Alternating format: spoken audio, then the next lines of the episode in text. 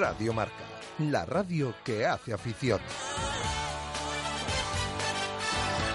Radio Marca Valladolid, 101.5 FM, app y radiomarcavalladolid.com. El deporte en Valladolid es Justo Muñoz.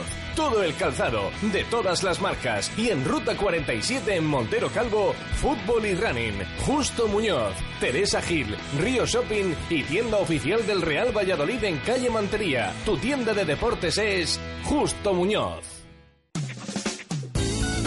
Para disfrutar con la familia, el lagar de Venancio. Para enamorarte, el lagar de Venancio. Para los amigos, el lagar de Venancio. Y también para los negocios, el lagar de Venancio. El pulpo a la brasa, las mejores carnes y los pescados frescos. Un lugar que nunca falla con el mejor producto de Valladolid. A diario o en fin de semana, para comer o cenar. El lagar de Venancio. En la calle Traductores, junto a Michelin.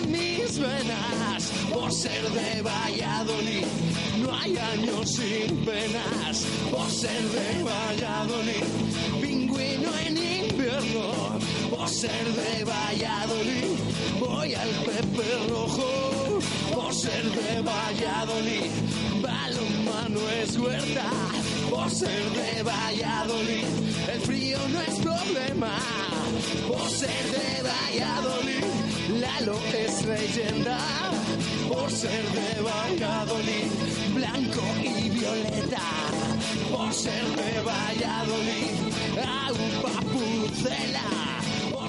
Directo Marca Valladolid. Chus Rodríguez.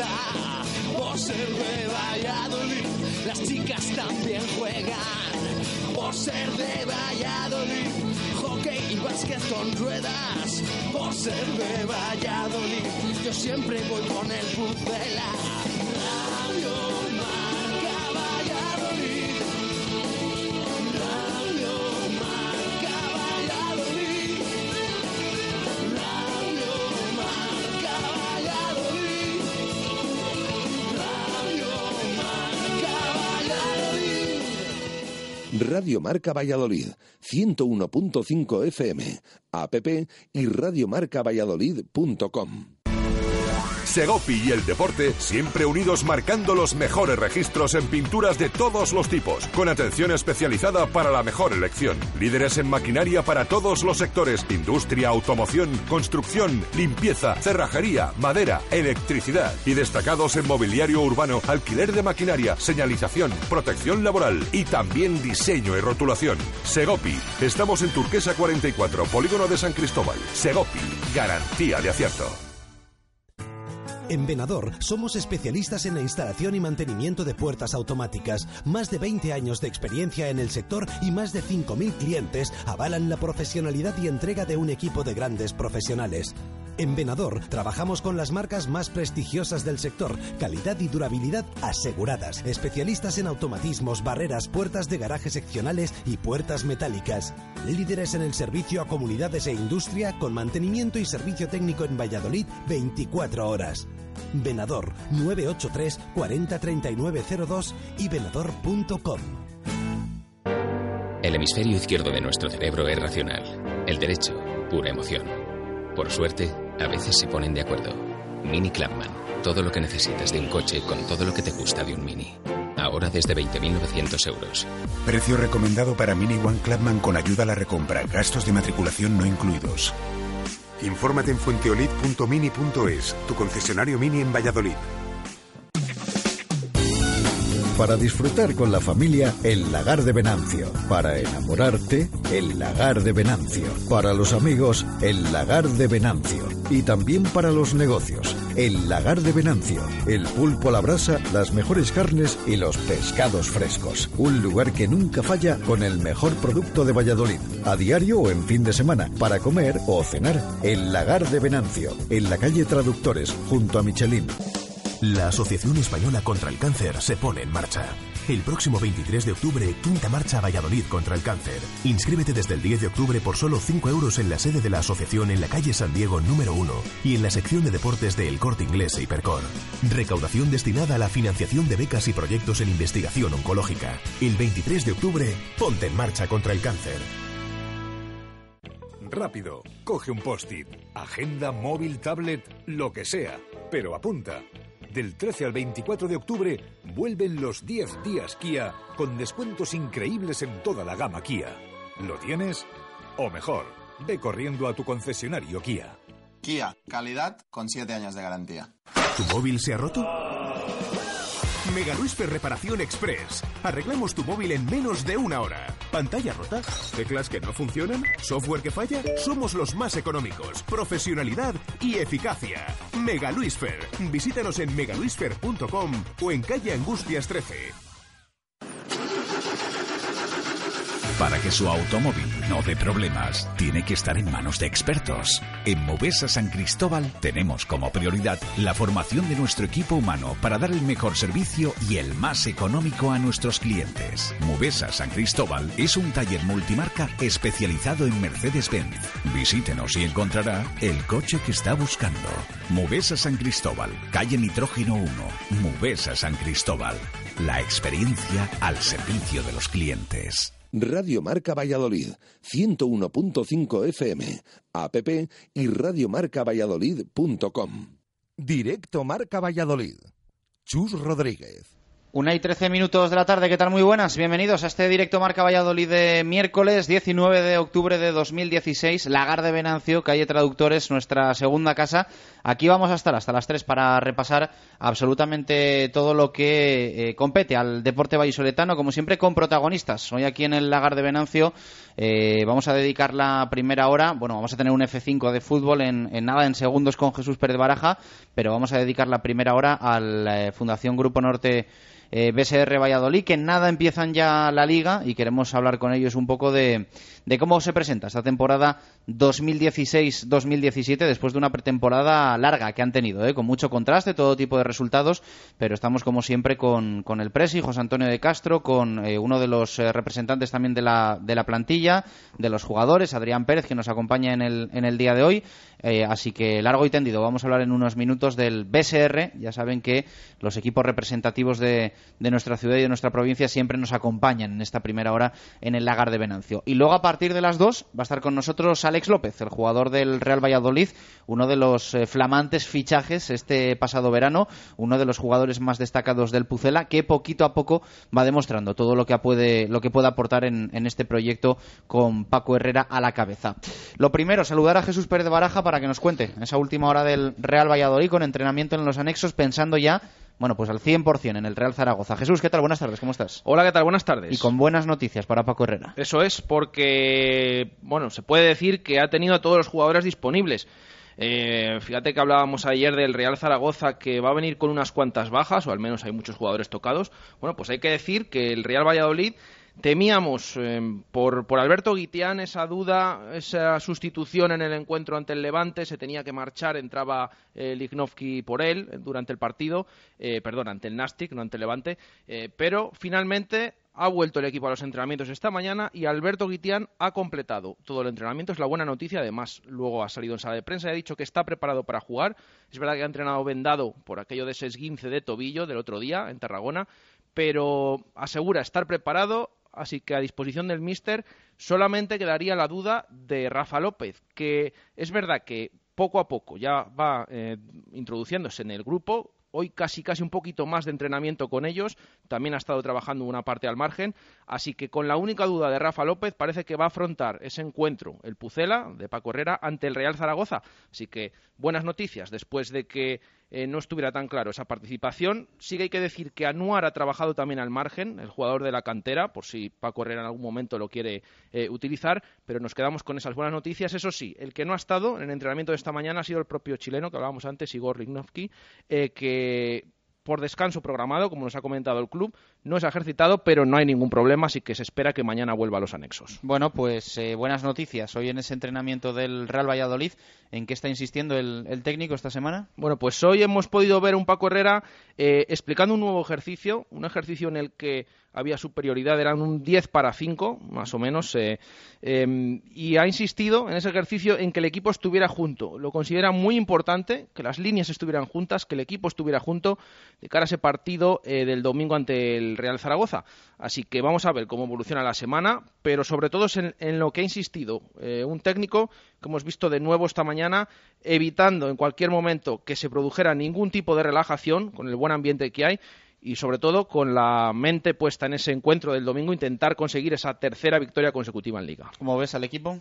Bien, le veo bien. Yo creo que ya desde, sobre todo desde el día del Alcorcón, más que la victoria ante el Tenerife en Copa del Rey. Yo creo que desde el día del Alcorcón se ha quitado un peso de encima. Estamos viendo los resultados, el juego está cambiando también, aunque digamos que tampoco hay mucha variación de cuando se están produciendo esas derrotas, pero yo veo al equipo animado, además a todo el mundo, incluido, repito, a los que no suelen contar o a los que se están quedando fuera de las convocatorias, así que yo creo que buena disposición para intentar esos tres puntos el domingo de nuevo en Zorrilla. ¿Algo más? No, nada más, simplemente eh, esa rueda de prensa de Alberto Guitián, que ha confirmado que podrá jugar el fin de semana, a pesar de que ha entrenado hoy con el tobillo vendado, y que así que ha dicho que mm, le ha sorprendido mucho. Eh, él viene del Real Zaragoza, precisamente, su ex equipo, al que se enfrentará este domingo. Dice que no es tampoco un aliciente para él enfrentarse al Real Zaragoza, pero que le ha sorprendido la tranquilidad que ha habido aquí en esas cinco derrotas comparada con lo que había vivido en Zaragoza o en otras ciudades. Así que, bueno, dice que, ha servido para mucho, que quizás de ahí viene la reacción del equipo y que está contento y espera repetir el domingo, aunque como siempre le deja la papeleta al míster. Te escuchamos después, eh, nada, en un ratito, en poco más de media hora con, con Alex López. Apetece charlar con el gallego, ¿verdad? Sí, uno de los jugadores, de los mejores jugadores este año de la plantilla del Real Valladolid. Bueno, vamos a poder preguntarle cómo está viviendo estas primeras jornadas, sobre todo después de que en verano no pudiéramos charlar con él porque llegó casi casi al final de la pretemporada, así que bueno, muchas ganas de hablar con el gallego Alex López. A partir de las dos estará aquí con nosotros en este directo Marca Valladolid de miércoles desde el Lagar de Venancio. Marco Antonio Méndez, ¿qué tal? Buenas tardes, ¿cómo estás? Buenas y marcadas tardes, caballero. Aquí con otro flamante fichaje, como decíais hace un instante eh, cuando referíais a Alex López. Ahora, ahora le, ahora saludamos. Con él, ahora hablamos con él porque además, eh, teniendo en cuenta su lugar de nacimiento, Quilmes, Argentina, yo creo que se va a explicar pues como característicamente hacen los de la República Argentina. Bueno, esperemos que, así sea. Por cierto, que hoy hemos eh, puesto nuestro lacito rosa a los micros eh, de Radio Marca aquí en el Lagar de Venancio, eh, intentando también, pues bueno, sumarnos a esa lucha contra el cáncer de mama, hoy Día Mundial de la Lucha contra el Cáncer de Mama y como siempre, pues bueno, el apoyo para todas las mujeres que lo sufren y, bueno, para familiares, para gente cercana, para todos aquellos que trabajan eh, insistentemente e incesantemente eh, para eh, buscar remedio y solución a, uno de los bueno pues cánceres desgraciadamente más, más habituales y por supuesto también sumándonos a las asociaciones que, que, siempre tienen también su, su fuerza y su pelea. La Asociación Española contra el Cáncer con esa marcha del próximo domingo We Can Héroes también haciendo bueno pues una una intensa eh, acción en, nuestra ciudad, también con el deporte, por lo tanto, abrazo fuerte para, para todas las, las mujeres que, que, sufren este maldito cáncer. José Antonio de Castro, eh, presidente, ¿qué tal? Buenas tardes, ¿cómo estás? Hola, buenas tardes. Bueno, ya empieza lo, lo bueno, ¿no? En nada empieza, empieza esto. ¿Qué pretemporada más larga habéis tenido? Parecía que no empezaba nunca. Sí, hemos aprovechado para, para jugar la mayor parte de la mayor cantidad posible de partidos, precisamente para conjuntar un equipo que es bastante nuevo este año y que necesita precisamente de sus minutos. Nos has traído a una de las caras nuevas, ¿no? Precisamente de este BSR. Sí, he venido con Adrián Pérez, que es, como decía Marco Antonio, argentino, que, esta será su primera temporada en, Valladolid, pero su segunda en España, porque el año pasado jugó en Mideva Extremadura. y junto con otras caras nuevas y alguno que está pendiente todavía de llegar, pues hemos conformado una plantilla que, insisto, es con muchas caras nuevas, pero con, yo creo con, con muchas posibilidades de, de ilusionar a la gente. Adri, ¿qué tal? Buenas tardes, ¿cómo estás? ¿Qué tal? Buenas tardes. Muchas gracias por acompañarnos. De nada, de nada. ¿Eres de los argentinos que, que pían mucho o eres cortadito? ¿Eres vergonzoso? No, no, soy un poco tímido. Sí, Sí, sí, sí, porque sí. los argentinos no tenéis término medio, ¿eh? O sois Claro, de, bueno, no, hay sois de sí muy- y no, tal. Este año tenemos a Luciano Balbi en el Real Valladolid, que es el lateral izquierdo. Seguro que en algún sitio coincides a lo largo de la temporada con él. Y no es muy hablador, no es de estos argentinos que Bueno, hay que... que- yo que- soy uno, uno de esos también. ¿Sí? Sí, van a, sí, sí, van a no- no intercambiar, mucho. van a intercambiar ma- mate. Seguro que sí. Bueno, eso sí, eso seguro. Bueno, eh, hace más frío aquí que en Extremadura, ¿eh? Ya te lo habrán dicho, que te tienes Sí. que traer el, el abrigo. Sí, sí, sí, bueno, en estos días se está empezando a sentir un poco el frío. ¿Dónde está el Veníamos Mideva? ¿En Cáceres? En, Badajoz. Ah, en Badajoz, Badajoz, en Badajoz. Eh, luego hablaremos de Badajoz, que a mí me gusta mucho Bueno. Badajoz. luego comentamos fuera, fuera de micro.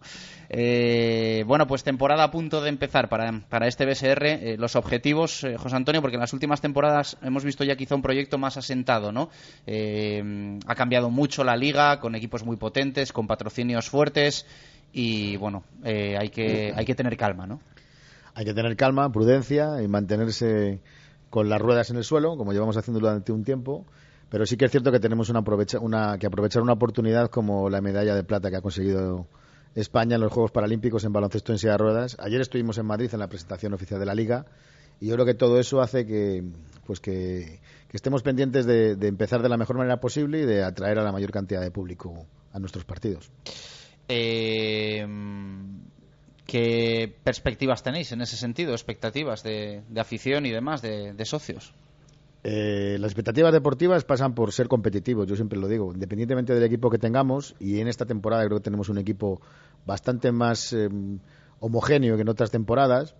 El objetivo pasa por ser competitivo y por estar en esa fase final de la liga que se jugará al final, la Final Four, en la que solo participan los cuatro primeros. Además de eso, participaremos en Copa de Europa, en Euroliga 1, jugaremos en Cerdeña la primera fase y luego tenemos nuestro objetivo de meternos en la fase final de la Copa del Rey, que solo hace de los seis primeros. Eh, son retos complicados, pero yo creo que estamos con capacidad de hacerlo y sobre todo con un grupo de gente joven que este año ha bajado la media edad del equipo y con muchas ilusiones, así que solo nos queda empezar a rodar y demostrarlo. Contaba Marco el otro día, un poco analizando también los, los amistosos que habéis jugado, eh, el cambio ¿no? de, de estructura en la liga, que era algo, Marco, que, que el BSR llevaba buscando desde hace tiempo. ¿no? Sí, yo creo que han conseguido una pretensión eh, largamente deseada. Eh, ya se había anunciado con antelación, no solo en el hecho de la gran gala que ayer, no sé si por primera vez en muchos años o por primera vez en la historia, se celebraba para presentar la temporada del baloncesto en silla de ruedas y teniendo en cuenta además el boato y el esplendor y las autoridades institucionales que eh, se concitaron ayer en Madrid, ahora nos lo cuenta José Antonio de Castro, pero es evidente que eh, la situación de una liga de todos contra todos era un deseo largamente requerido, presentado incluso en asambleas precedentes por el propio BSR Fundación Grupo Norte, no cayó en eh, buena zona de germen en otras oportunidades, pero por fin, eh, José, habéis encontrado lo que vosotros queríais, esa horma de zapato que parece mucho más natural y lógica y no tener que terminar las temporadas eh, a medio plazo, como si dijéramos, con respecto a otros deportes eh, de, de nuestro país. Sí, sobre todo por darle continuidad a la liga y porque eh, venía muy marcado el, el, devenir de un equipo de la primera fase que tuviera, de los rivales que Y coincidían el año en esa pasado hubo una fase. experiencia Claro. lamentable en ese sentido, que yo, yo creo que la federación ha recogido precisamente también las hieles, no las mieles, sino las hieles de ese tipo de competición como el año pasado. Sí, pero no, no fue precisamente el año pasado cuando ya habíamos hecho nuestra reclamación. Es decir, Ya, el año ya. pasado tuvimos la mala fortuna de que nos tocó un grupo terrible, que además eran de seis equipos y el otro de cinco solo, que además nos tocó los rivales más fuertes, que perdimos dos partidos en la prórroga y otro en el último segundo, y que eso nos lastró mucho el, el devenir de la temporada. Al final hicimos una segunda fase fantástica, ganando uh, ocho partidos de nueve, y bueno, lo conseguimos solucionar un poquito, pero ya veníamos muy marcados por esa primera fase. De todas formas, tengo que decir que esa comisión que la federación propuso hace tres años, en la que tengo el honor de pertenecer junto a, a otros tres clubes, lleva trabajando mucho y bien, y, y quizás no está bien que lo diga yo, pero precisamente para buscar el bien común, que es el, el- el bien de una liga que, que, bueno, como se demostró ayer, pues es una de las más fuertes del mundo. Ayer, por seguir un orden cronológico, esa gala de la que hablábamos, eh, ¿en qué consistió? Con cuatro detalles, José Antonio. Ayer tuvieron ¿Y qué sarao, ¿no? Ayer tuvieron sarao Madrid, de... Madrid, sí, sí. ¿Y, y, y qué significa o qué proyectos pudieron aparecer allí de futuro más o menos inmediato?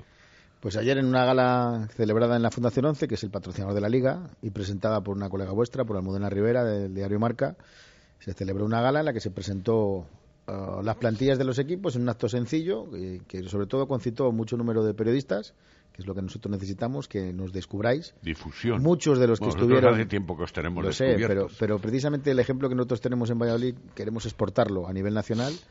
Eh, muchos estuvieron en los Juegos Paralímpicos, vieron lo que había y precisamente vamos a ver si, si eso, además del apoyo institucional de entidades como la Liga for Sport, que empieza este año su colaboración con nuestro, con nuestro deporte, o el propio Consejo Superior de Deportes, que estuvo representado al más alto nivel por el secretario de Estado para el Deporte. Yo creo que eso demuestra que se está moviendo algo en este deporte, que cada vez concita más eh, interés y que, como se quedó reflejado ayer, no solo es un instrumento de normalización para las personas con alguna discapacidad, sino que es un espectáculo de por sí. Un espectáculo que está abierto a personas que no tienen discapacidades y que, como decíamos antes, en Valladolid descubrieron hace tiempo, pero afortunadamente lo están descubriendo a nivel nacional. Para Adrián Pérez, que ya tiene experiencia nacional en baloncesto en silla de ruedas o baloncesto adaptado, como se le ha dado en llamar también, no cuadraba mucho entre los propios integrantes, pero en fin, eso es anécdota. Eh, para Adrián Pérez digo, eh, ¿qué puede eh, determinar el baloncesto en silla de ruedas en nuestro país, como conocedor que eres de algunos otros equipos y de las ligas, eh, desde luego tanto europeas como, como nacionales? ¿En qué nivel eh, crees que está? ¿Qué debe de mejorar el baloncesto en silla de ruedas? Bueno, yo creo que la liga española, como decía José, es una de las ligas más fuertes y más importantes que hay en el baloncesto en silla de ruedas. Mejorar, no sé si tendría que mejorar, pero el nivel que tiene es, es verdaderamente fuerte. Comparado con el nivel que hay en Argentina, por ejemplo, la liga argentina, es muy, muy bajo el nivel en competición y esas cosas al nivel europeo como la liga de acá de España. La verdad que es una liga muy fuerte y ayuda mucho a, crecer a uno deportivamente. ¿Cómo te convencieron los del Fundación Grupo Norte BSR para venir aquí? Bueno, yo hablé Me en río, varias, que nuestros oyentes no lo malinterpreten, Claro. porque nos reímos un poco todos, ¿no? bueno, en varias ocasiones hablé con, con José y con, con Roberto también y ellos me hicieron un- una oferta para venir acá. Yo venía de, de- o sea, la liga, el- la temporada pasada estuve en Badajoz, como dijo hace un rato José, y bueno, tuve algunos inconvenientes ahí, pero no, bueno, no vienen al caso. Y bueno, hablé con José, hablé con Roberto y ellos me hicieron oferta y me convencieron a través de, de las ofertas que me hicieron y bueno, una de esas era venir con la familia, que la temporada pasada no, no pude venir con ellos, entonces eso también fue un, un impulso a tomar la decisión de venir al, al Valladolid. ¿Qué cualidades tiene Adrián, José Antonio?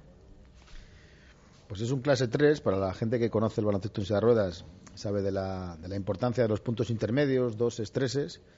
Lo llevábamos buscando desde hace tiempo, desde que tuvimos a Alejandro Zarzuela, reciente plata paralímpica y uno de los mejores jugadores del mundo. Andábamos buscando un jugador de sus características, porque es un 3, pero además con mucha envergadura, muy grande. 1,98, ¿no? No se le ve, no se le ve, no se le ve en- más o lógicamente en la radio, pero es un jugador que Claro. es doble amputado de las piernas, no, no tiene piernas a la altura de los muslos, pero tiene una envergadura y cuando se sube en la silla es espectacular la, la- la- la capacidad que tiene. Eh, como anécdota tengo que decir que cuando le fuimos a recoger a Barajas, eh, le fue a buscar David, uno de los mecánicos del equipo, y, y dice, y este chico va a jugar de pívot, pero si es pequeñísimo. Porque claro, no es lo mismo ir en una silla de, de calle como la que va ahora a cuando se sube en su silla de juego. Y es un jugador sobre todo con muy inteligente en la zona. Lo que llevamos viendo de él es que es muy inteligente dentro en la pintura y además tiene muy buen tiro exterior y muy buenas cualidades defensivas. Y eso además de su discreción y su trabajo diario, pues, pues la, la verdad es que hace que estemos muy contentos con él. ¿Cómo enjuicias, Adrián, el equipo actual? Y eso que algún jugador has tenido oportunidad de verles en contadísimas ocasiones e incluso a uno que todavía no ha llegado, Jaso, Sí, eh, no le conoces incluso, ¿no? O bueno, no, le no, no, conoces bueno, solo lo de- vi en la liga pasada. el- ¿Cómo ves el equipo? ¿Qué características destacarías de, de tu equipo ahora? Bueno, yo creo que venimos con una pretemporada muy buena, que venimos, bueno, somos varios jugadores y como decía José, hay mucha juventud y el tema voluntad, esfuerzo está siempre presente. Somos jugadores, bueno, que podemos llamarnos in- inteligente y bueno, hacemos lo que José nos pide, José nos pide que hagamos esto y lo hacemos sin, sin poner pero. Y bueno, a nivel a nivel deportivo venimos bien. Yo creo que vamos a tener un buen comienzo de liga y a nivel a medida, perdón, a medida que van pasando lo- las fechas, creo que vamos a ir mejorando y, y va a ser un buen un buen equipo. Yo sé casi casi la respuesta, pero te voy a hacer la pregunta. Tú hablas como un titular indiscutible, al menos por los partidos que yo he visto. Tú, Lalo Prieto, eh, ¿quién es el otro? Ah, el polaco, Schul, más José, eh, más José Luis Robles y Jonathan Soria, habéis formado los cinco básicos iniciales, posteriores a la hora de resolver, cuando el marcador iba apretado o no, o era negativo. Eh, te sientes titular ya, así, nada más llegar. Bueno, de sentirme, sentirme titular, no, pero siempre estamos preparados para cuando José nos diga, bueno, te toca entrar o salir de titular, uno tiene que estar preparado en todo momento, sea del minuto cero o en el minuto 20 o 25, uno tiene que estar preparado para entrar a la pista. José, has hablado de eh, un equipo deseado en cierta medida en algunos puestos. Mm, No has lanzado las campanas al vuelo, pero el objetivo está en ser un equipo mucho más competitivo que la temporada pasada, a pesar de los pesares de los grupos y de los playoffs y todo eso, eh, como para hacer pensar que no sé si el campeonato de liga no, pero el subcampeonato sí es factible. No nos marcamos un objetivo de su... Ya decía que lo importante en esta liga regular es acabar entre los cuatro primeros y conseguir llegar a la Final Four. Luego después, estar allí ya sería un honor. Por cierto, no sabemos dónde va a ser la Final Four tampoco. Eh, ayer cuando nos daban la información sobre la gala, veíamos que, que somos uno de los seis equipos en toda la historia que ha conseguido una liga en España. Que de los seis equipos solo mm, actualmente perviven dos, el nuestro y el Union de Madrid.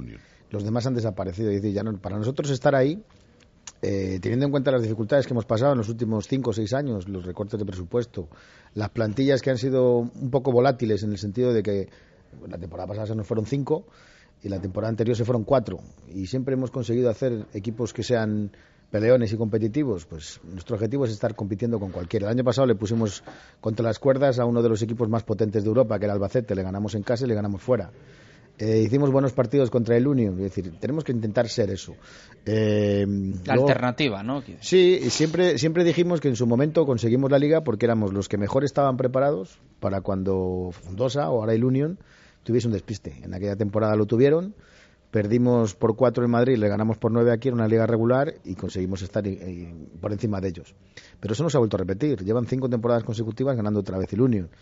Hay muchos, muchos, eh, muchas alternativas posibles, sobre todo Albacete en esta temporada. Yo creo que es un equipo que más ha reforzado, pero está por ver. De momento la experiencia dice que, que los de Madrid son los favoritos, sin ninguna duda, para esta, para esta liga.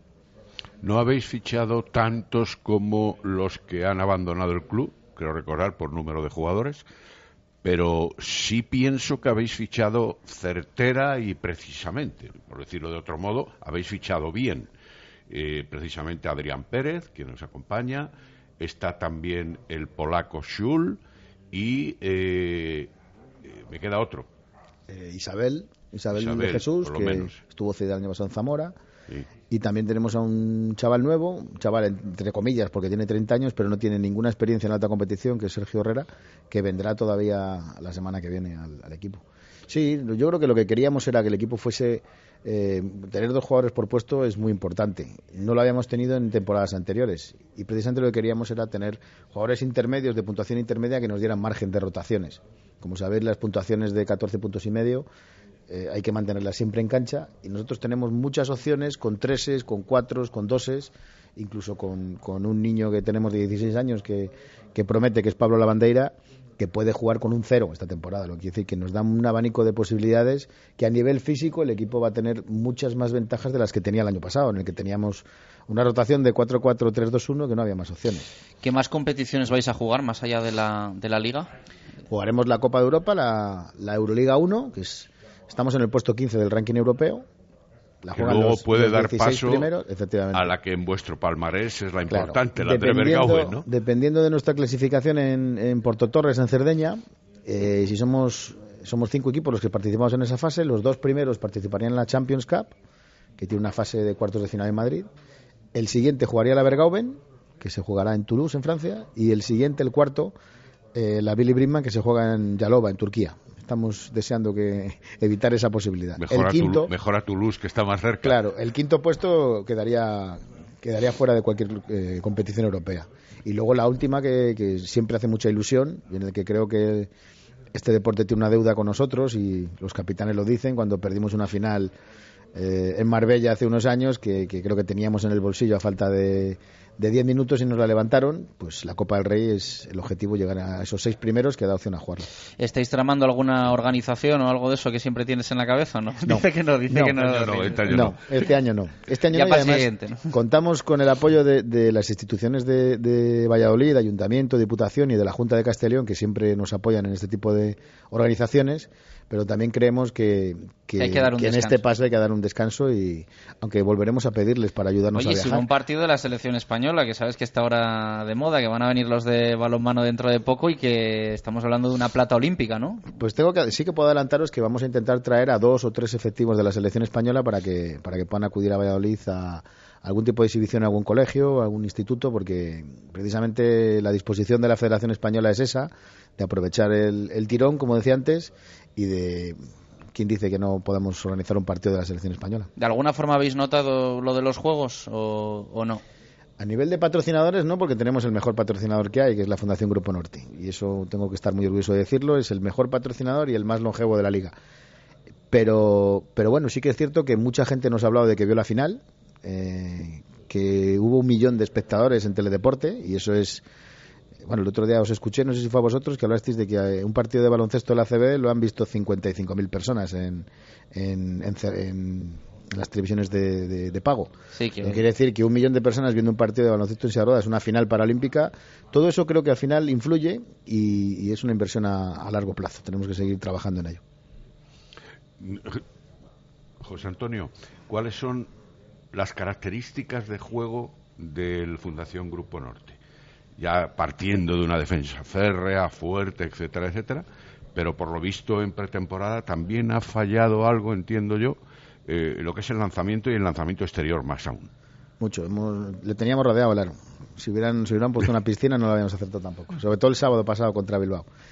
Pero el tipo de juego que tenemos este año, tenemos una ventaja sobre el pasado y es que podemos jugar con mucha más eh, envergadura interior, porque tenemos más jugadores más, más eh, centímetros en, la cancha. Además de eso, nuestro juego se caracteriza por el juego de superioridad, intentar acabar 5 contra 4 o 4 contra 3.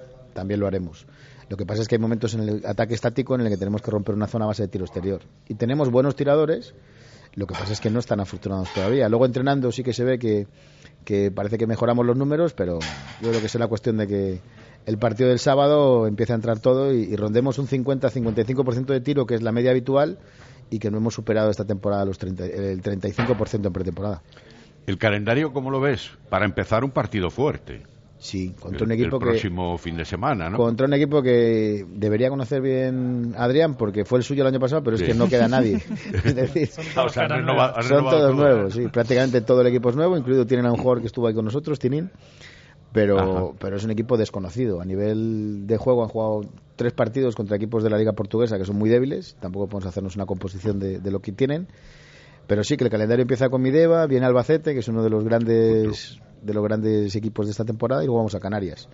Entonces el calendario luego se pone facilón, entre comillas. Mm, Todo lo que haya que jugar, hay que jugarlo durante toda la temporada. O sea, que da igual que sea ahora que después. Sí que es cierto que a nivel, para mí como entrenador, prefiero jugar contra Mideva y contra Albacete Al ahora, que están claro. todavía un poco coordinándose, o el caso de Albacete, que es un equipo que tiene muchísimas figuras, pero que yo creo que les va a costar empezar a, a jugar con un- una identidad propia y vamos a ver lo que, lo que ocurre. De, mo- de momento es, es ir a partido a partido y, y luego ya veremos a ver qué es lo que va pasando. Pero insisto que el calendario es anecdótico, todos tenemos que jugar contra todos este año. Adrián, ¿cómo ves la liga? Y bueno, la liga la Para veo... entrar en el playoff, sí. Sí, sí, sí. Me tengo fe, me tengo Mira fe. que lo que hace el entrenador, ¿eh? Mueve la cabeza de lado a lado. No, no, hay fe, hay fe en el equipo, en los jugadores, en los compañeros. Eh, creo que la liga se ve muy, muy pareja, bueno, sacándolo al Iluño y al Albacete que están un escalón más arriba que los demás, pero después la veo muy pareja a nivel competitivo. Creo que el que tenga menos errores va a ser uno de, los de los que entre en la fase final de, de la liga. ¿no? José, eh, cuéntanos, ¿qué pasa con Jasso? No termina de llegar. No va a llegar para el comienzo de liga o incluso para los dos primeros partidos, tal vez. Bueno, yo creo que lo, lo importante es que en este caso hemos vuelto a ser serios en ese sentido. Y Adrián ha conocido la experiencia este año. Eh, el problema ha sido su papeleo.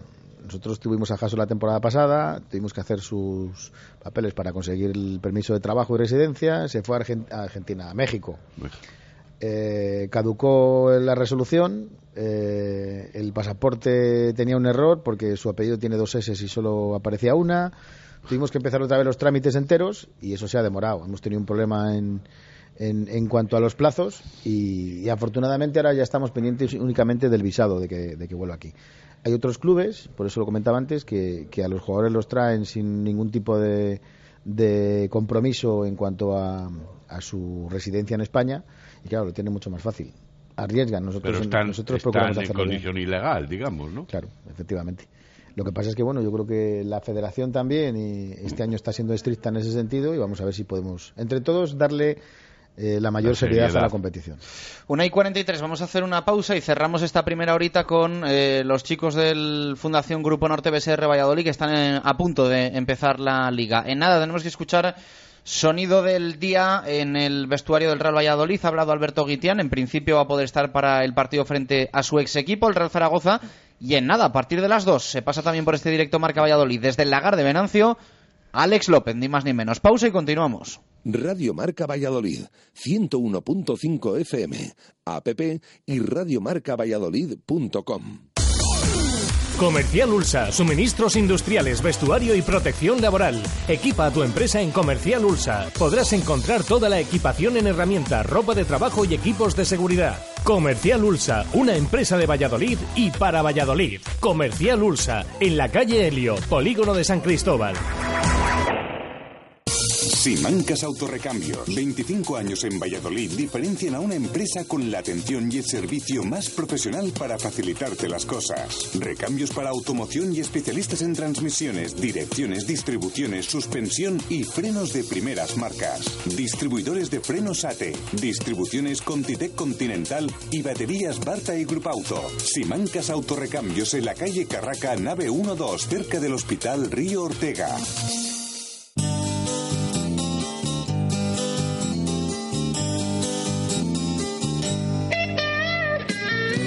Gracias a él. Gracias Valladolid. Hazte copas. 25 años contigo.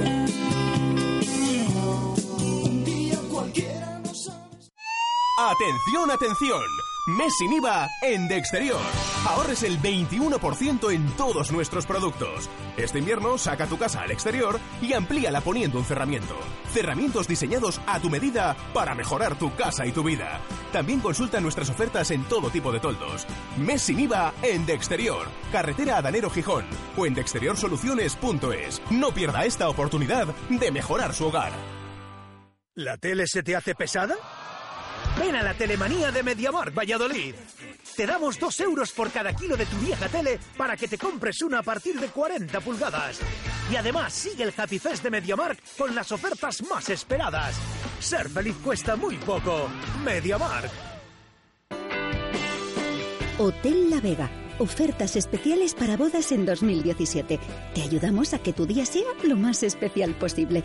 Hotel La Vega. Salones especiales y amplios jardines para que sea como lo soñaste. Visítanos y te asesoraremos para cuidar cada detalle. Además, conoce nuestra piscina climatizada, baños turcos y gimnasio. Todo un exclusivo centro deportivo en un hotel cuatro estrellas. Y no olvides nuestro restaurante con menú diario y de fin de semana. Hotel La Vega, 983 40 7100. lavegahotel.com. Todo el sabor en un clásico. Fonesval. No esperes a que llegue el frío y renueva o instala tu caldera desde 950 euros. En Fonesval te ofrecemos las calderas más adecuadas para tu hogar y las financiamos sin intereses. Pídenos presupuesto sin compromiso. Fonesval te ofrece servicio 24 horas y atención inmediata para reparaciones. Estamos en www.fonesval.es o en el teléfono 983 31 38 17. Fonesval, tu instalador de confianza. Joyería José Carlos y Quick Gold le ofrecen la mejor financiación del mercado. Empeñamos sus joyas al 0% el primer mes. ¿Ha oído bien? El primer mes sin intereses. También le haremos la mejor tasación por sus joyas. No vendas en consultarnos. Máximo precio garantizado. Joyería José Carlos, en calle Angustias 5, junto al Teatro Calderón o en venderorovalladolid.com.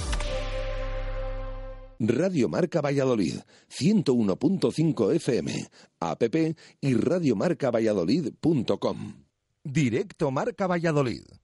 Chus Rodríguez. 12 minutos para las 3 en punto de la tarde, para las 2, perdón, en este miércoles 19 de octubre, eh, programa desde el Lagar de Venancio, nuestra segunda casa, calle Traductores, donde tan fantásticamente bien nos tratan. Ya sabéis que podéis venir eh, aquí a, comer, a cenar, a lo que os apetezca. Eh, y por cierto, que tenemos también un concurso en marcha con, con el Lagar de Venancio, que luego nos cuenta Jesús Pérez Baraja, y que de momento tiene un ganador en este en este mes de, de octubre, así que luego lo, lo recordamos. Marco, eh, primera hora dedicada al Fundación Grupo Norte BSR Valladolid. Últimas preguntas para José Antonio de Castro y para Adrián Pérez, uno de los nuevos eh, fichajes del BSR. ¿Cómo, ¿Cómo ha ido la confección del presupuesto, José, este año? Pues como todos los años, con, con apuros y cada vez este año hemos podido crecer un poquitito, pero muy poquito. Y sobre todo porque tenemos la, el respaldo de, de, la Fundación Grupo Norte un año más. Mm, Adrián, en el equipo hay tres, cuatro jugadores muy jóvenes. No con respecto a tu edad, hablo con respecto a cualquier edad comparativa. ¿Ves que esos muchachos pueden trabajar en los partidos en pro del equipo con cierta solvencia? Sí, sí, sí. Hablamos yo... de la bandera, Sí. Isabel y Álvaro. Álvaro. Y Álvaro. Sí, sí, sí, yo creo que están muy, muy capacitados para, para estar a este nivel. Son chicos inteligentes, como te decía, que cuando le das un consejo o algo saben escuchar y lo ponen en práctica enseguida. O sea, están muy, muy capacitados y creo que, que sí, van a ir muy bien. José, la bandera procede de las escuelas, si no recuerdo mal. Eh, ¿Pablo también? Don Pablo la bandera es, sí. El... Álvaro también. Álvaro, Álvaro. Sí, Álvaro también empezó. Empezó como voluntario y luego, luego empezó a practicar en la escuela y esta temporada, ya, ya participó la temporada pasada en algunos partidos, pero esta temporada ya está plenamente con el equipo. Sois en realidad con muy poca historia en las escuelas, pero lo, lo, interesante y el objetivo principal era poder detraer a algún jugador de esa procedencia para formarle en el primer equipo. ¿Realmente crees, estás convencido de forma absoluta que eso te sirve de cara al futuro para no tener que hacer fichajes de más campanillas en cualquier momento o por lo menos de mayor desembolso? Sí, pero el objetivo principal de la escuela eh, es ofrecer una alternativa de deporte más recreativo para, para, muchos niños o para personas que acaban de sufrir una lesión y que no tienen posibilidades de hacer deporte habitualmente ni en el centro escolar, ni en el instituto, ni en la universidad, sino que necesitan un sitio donde poder empezar. En el caso de, de, de la escuela, precisamente es el objetivo. Si luego conseguimos que alguno despunte y tenga opción de jugar como este año ellos, pues mucho mejor. Ahí tiene que haber Ahí tiene que haber también, entiendo, un trabajo psicológico, ¿no? Entiendo, en esos comienzos que no tienen que ser fáciles, José Antonio. Claro, porque el caso de los niños son gente que ya, los niños ya vienen con, con su lesión asumida y, y- y, bueno, precisamente por eso, en mi caso además yo tuve una, mis lesiones de nacimiento y lo tienes como normal, como algo, algo tuyo. En el caso de una persona que sufre un accidente de tráfico, de trabajo, etcétera, el, el trauma, el momento de volver a iniciar una, nueva vida es el que nosotros intentamos, intentamos colaborar y estamos abiertos a que la gente que necesite esa ayuda se la podamos ofrecer. Bueno, pues muchísimas gracias por estar con nosotros aquí en el Lagar de Venancio. Ya sabéis que, bueno, pues que esta es vuestra casa y que iremos contando durante toda la temporada vuestras aventuras a lo largo y ancho de, de toda España y, de, y del resto del mundo. O sea que Muy bien, muchísimas gracias. Eso del resto del mundo, ahí, ahí. esperemos que tengáis una temporada tranquila también en el tema logístico y demás, que no os den la lata las aerolíneas y demás, que siempre nos contáis alguna Batallitas, sí. alguna que os preparan. Penosa anécdota, alguna penosa anécdota. Alguna que os preparan por ahí, que, que bueno, que las hay tremendas. José, muchas gracias. A vosotros, gracias. Gracias, Adri, mucha suerte y bienvenido a Valladolid. Muchas gracias, gracias por la invitación y por difundir el, el básquet adaptado también. Cómprate una buena cazadora, ¿eh? Que, la vas a necesitar. Marco, muchas gracias. Venga, hasta luego. Mañana recuperamos eh, el, el balonmano, pensando ya en el Atlético Valladolid, en el aula y en ese partido también de, de la selección española, que ya va. Mañana a las ya seis están a la y venta media las de la entradas. tarde ¿no? se ponen a la Ah, venta mañana. las entradas. Mañana por la Recordemos, tarde. 10 euros para los mayores de 17 años, 5 euros para las edades comprendidas entre 7 y 17 y los menores de 7 años tienen acceso gratuito pero no con derecho a ocupación de localidad, porque obviamente hay que pensar en que el grueso importante de gente que algunos piensan puede llenar Huerta del Rey, insistimos en Huerta del Rey, pues puede ser muy importante. Pero mañana en las oficinas, junto a las oficinas del Atlético Valladolid en Huerta del Rey, en el pabellón Huerta del Rey, comienza la venta de entradas. Gracias, Marco. Eh, gracias a Marco, Hasta gracias luego. a Adri, gracias a José Antonio de Castro Beser en esta primera hora con nosotros. Ya sabéis que nos gusta y mucho hablar de los equipos importantes y representativos de nuestra ciudad. Eh, vamos a cambiar de tercio. Eh, nos pasamos directamente al, al fútbol. eh, para, bueno, en nada, eh, charlar con Alex López largo y tendido aquí en el Lagar de Venancio. Pero antes, Baraja, hacemos un F5 eh, de lo que ha sido el día de hoy y ese entrenamiento del Real Valladolid, pensando en un Real Zaragoza en el que de momento sigue Luis Milla, ¿no? Parece que se va a sentar el, el domingo. Sí, eh, lo comentábamos ayer. eh, el Real Zaragoza tiene ya decidido mm, destituir a Luis Milla, pero mientras eh, no encuentre un entrenador. Bueno, a no ser que gane ahora tres o cuatro Bueno, claro, seguidos, ¿no? eh, ya comentábamos el caso de Cosmin Contra en el Alcorcón, esa victoria del equipo alfarero en Copa del Rey, que no le sirvió para nada para el entrenador, porque fue destituido al día siguiente, sorprendentemente. Bueno, pues un caso similar es el de Luis Milla. Parece que la cúpula directiva del Zaragoza han decidido que ya tiene que, bueno, que no va a continuar Luis Milla, pero como no, han- no se ha encontrado entrenador de momento, parece como que tiene otra oportunidad en Valladolid. Así que vamos a ver, oye, nunca se sabe. El Real Zaragoza viene a Valladolid, eh, además ganando las dos últimas visitas, lo comentamos esta mañana allí en los anexos. Suele producirse que últimamente el Real Valladolid siempre gana en la Romareda, mientras que el Real Zaragoza siempre gana en Zorrilla. Bueno, pues vamos a ver este domingo, sobre todo para un Luis Milla que está muy cuestionado, como decimos, eh, bastante más fuera que dentro, pero nunca se sabe. Eh, si le sale un buen partido al Real Zaragoza y ganar, volver a ganar otra vez en, en Zorrilla, nunca se sabe si puede seguir. Así que, bueno, vamos a ver ese encuentro del domingo, eh, para el cual se está preparando ya el conjunto de Paco Herrera. Esta mañana ha entrenado, el Real Valladolid ha vuelto a los entrenamientos eh, con las novedades, bueno, varias. Eh, sobre todo nos quedamos con las buenas noticias, que tanto Alberto Guitián como Rafa López han trabajado con el grupo.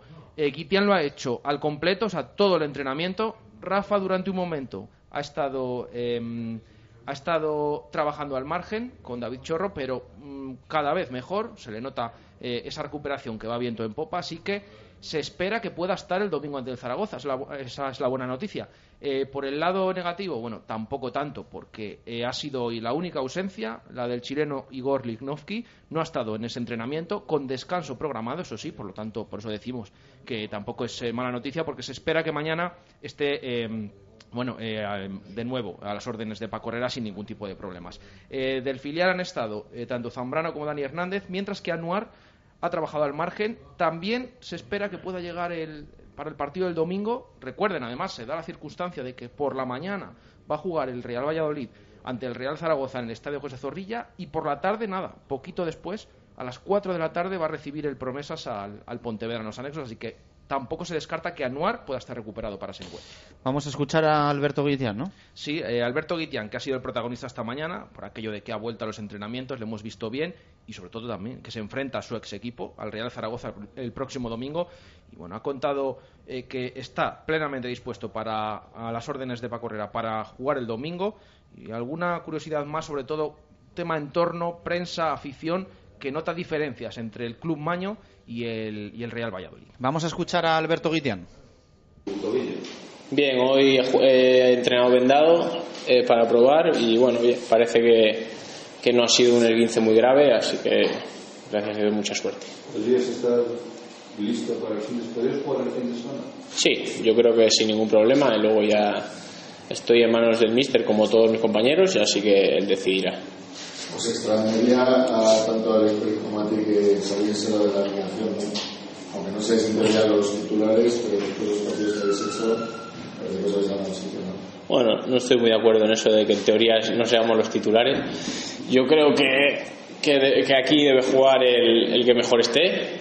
El entrenador lo tiene que ver los entrenamientos. Yo creo que el nivel de, lo- de los compañeros y del equipo es muy parejo. Yo creo que es cuestión de rendimientos. El- los, los que estén mejor tendrán que jugar y el entrenador decidirá. Nosotros, bueno, yo creo que de momento hemos hecho bien nuestro trabajo, hemos tenido buenas victorias y ojalá podamos seguir jugando. ¿Has dicho nada al entrenador respecto de quiénes van a ser los titulares del partido del fin de semana? No, no, no se suele decir ni esta semana ni ninguna. Se suele decir el, el día antes o se suele ver un poco el día antes o el mismo día de partido. No, no nos ha comentado nada. Ambiente ha sido, el ambiente ha sido bueno desde el principio, pero ahora por lo menos esa sensación de tranquilidad imagino que será también muy buena ¿no? para vosotros. Sí, hombre, yo creo que el equipo, la verdad que ha estado muy sereno, tanto el equipo como el club, como la afición, como incluso la prensa, me, me sorprende porque en otros sitios veo que creo que hubiese sido mucho más difícil, cinco derrotas seguidas. Y yo creo que el equipo no ha cambiado, ni cuando gana ni cuando ha perdido ha cambiado, pero bueno, el equipo está contento porque necesitábamos un, yo creo que un- una, una racha de victorias que espero que siga el domingo para refrendar el, buen juego que yo creo que veníamos haciendo. En Zaragoza no estuviste mucho tiempo, pero supongo que tendrás contactos allí con mis compañeros. ¿Qué les pasa?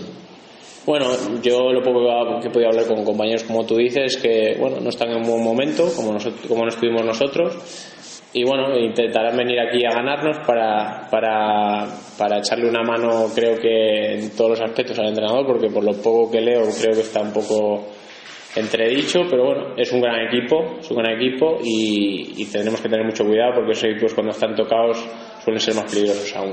Personalmente, eh, en tu caso, jugar contra los equipos de la Zaragoza es un aliciente más de cara a tu partido. ¿No? Bueno, eh, el aliciente que tengo yo es seguir ganando para poder seguir jugando, porque la competencia es muy fuerte y, que nos metamos ahí, ahí arriba, que, yo creo que lo merecemos.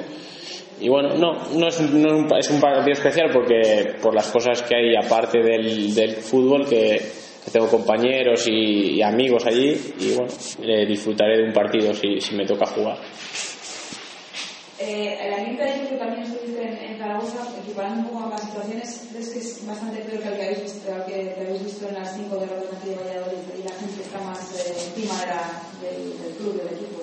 Sí, yo creo que sí. Bueno, yo eso está, está a simple vista. De, aquí ha habido cinco partidos perdidos y en ningún momento se ha dudado del entrenador ni yo creo que se ha dudado del equipo. Allí, bueno, yo creo que se toman las cosas de otra manera. No, no soy nadie para decir si son las mejores o las peores, pero yo creo que se toman de otra manera. sí. ¿Y cómo creéis que podéis hacer frente a ese Zaragoza el domingo? ¿Dices que van a venir heridos? ¿Que tenéis que tener cuidado? ¿Cómo? Bueno, yo creo que nosotros tenemos que seguir con, con la identidad que hemos encontrado estos últimos partidos, eh, manejar el partido a través de la pelota, apretarles y, y nosotros llevar la iniciativa del juego, ser un equipo ganador. Bueno, pues ahí están las palabras de Alberto Guitián. Veremos ¿eh? si tiene titularidad el próximo domingo, si tiene continuidad esa pareja de, de centrales con, con Alex Pérez teniendo en cuenta, como decía Baraja, que eh, Rafa López empieza a trabajar con el grupo, parece prematuro, parece pronto, y luego, pues bueno, el tema de, Igor Lignoski, que hoy ha tenido descanso programado. Pero yo creo que sí, ¿no? Que en principio esa pareja, al final, el equipo gana con ella y ha sido el, primero que le ha dicho Paco Herrera que, bueno que, que, funciona y no se toca, ¿no? Eso es lo que funciona, no se suele tocar y siempre el técnico en las ruedas de prensa con las dudas que manifiesta siempre diciendo que tiene una dos dudas eh, respecto al, equipo titular que pueda sacar el, siguiente partido eh, ya lo dice esas dudas son porque los suplentes lo estén haciendo tan bien como la semana pasada hablábamos en ese encuentro ante el Tenerife de, de de, de Tomás o de Sergio Marcos, que le puedan mm, surgir algunas eh, dudas de cara a que puedan entrar en la alineación, pero siempre por alguien que no esté acertado. Hablábamos del caso de Jaime Mata, que se quedó el otro día fuera de la convocatoria, no estuvo acertado contra el Tenerife, a pesar de todo el trabajo que hace en, todos los partidos.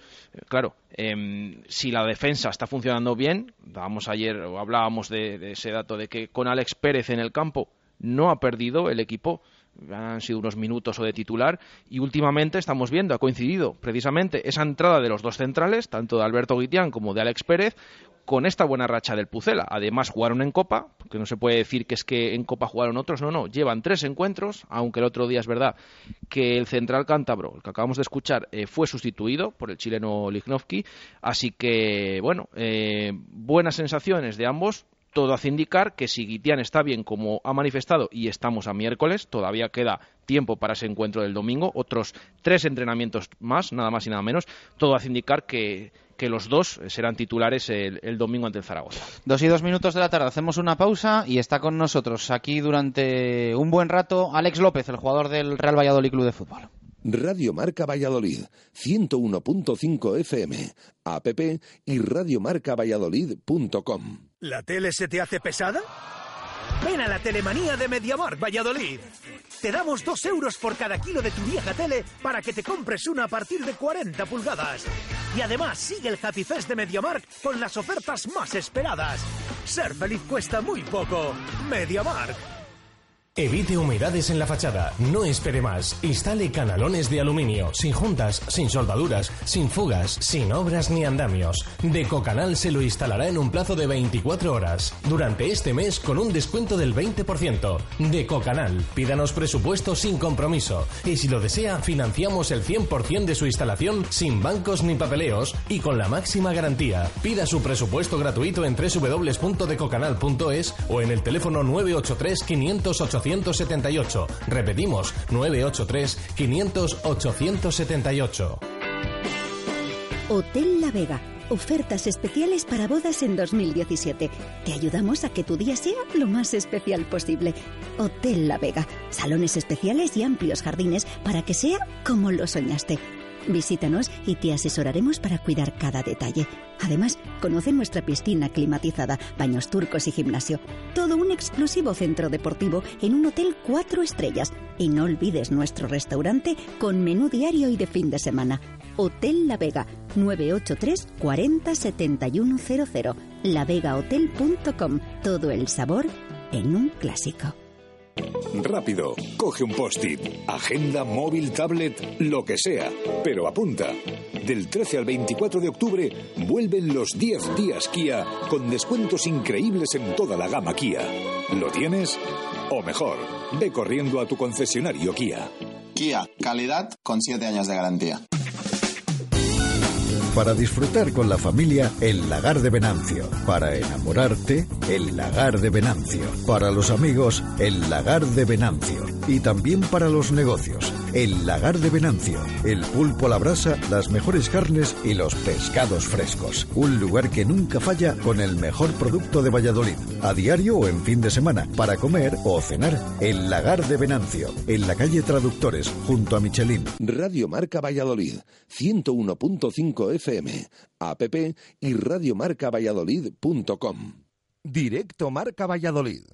Chus Rodríguez. Dos y cinco minutos de la tarde. Continuamos en directo Marca Valladolid en este miércoles 19 de octubre desde el Lagar de Venancio. Hemos escuchado a Alberto Guitián, primera hora dedicada al Fundación Grupo Norte BSR Valladolid y ya está aquí con nosotros en el Lagar eh, Alex López, el jugador del Pucela. Alex, ¿qué tal? Muy buenas, ¿cómo estás? Está por aquí también con nosotros eh, Mario Miguel, el jefe de prensa del Real Valladolid, al que, al que le agradecemos también su, su asistencia, que seguro que está, que está contento con la buena marcha del equipo en las últimas semanas. Sí, claro, muy contento, como para no estarlo. Así que gracias a Mario.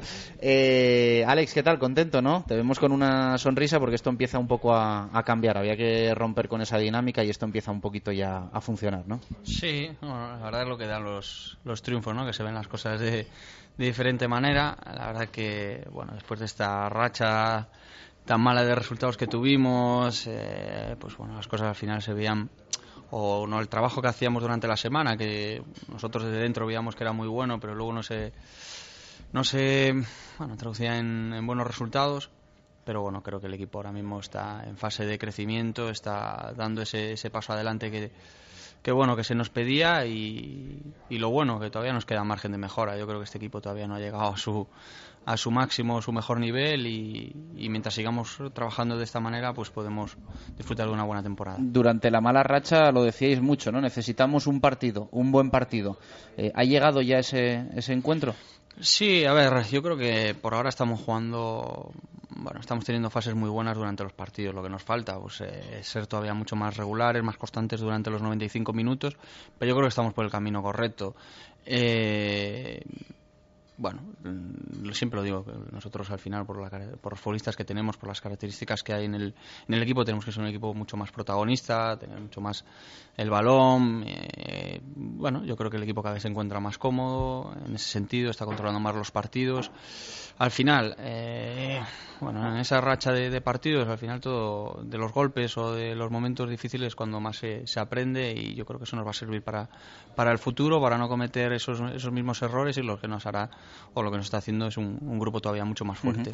Un poco lo, viéndolo ya en frío, eh, sorprendieron incluso un poco las dos primeras victorias, ¿no? Fíjate que el equipo era muy diferente a lo que es ahora y esos dos triunfos al final tienen que ser muy agradecidos, ¿no? Esos seis puntos que, uh -huh. que parece que no, pero en partidos incluso en los que el, el Real Valladolid no, no, dominó ni mucho menos, ¿no? Sí. Bueno, está claro. Eh, nosotros ya lo hablábamos. Al final no dejamos de ser una plantilla completamente nueva, cuerpo técnico nuevo.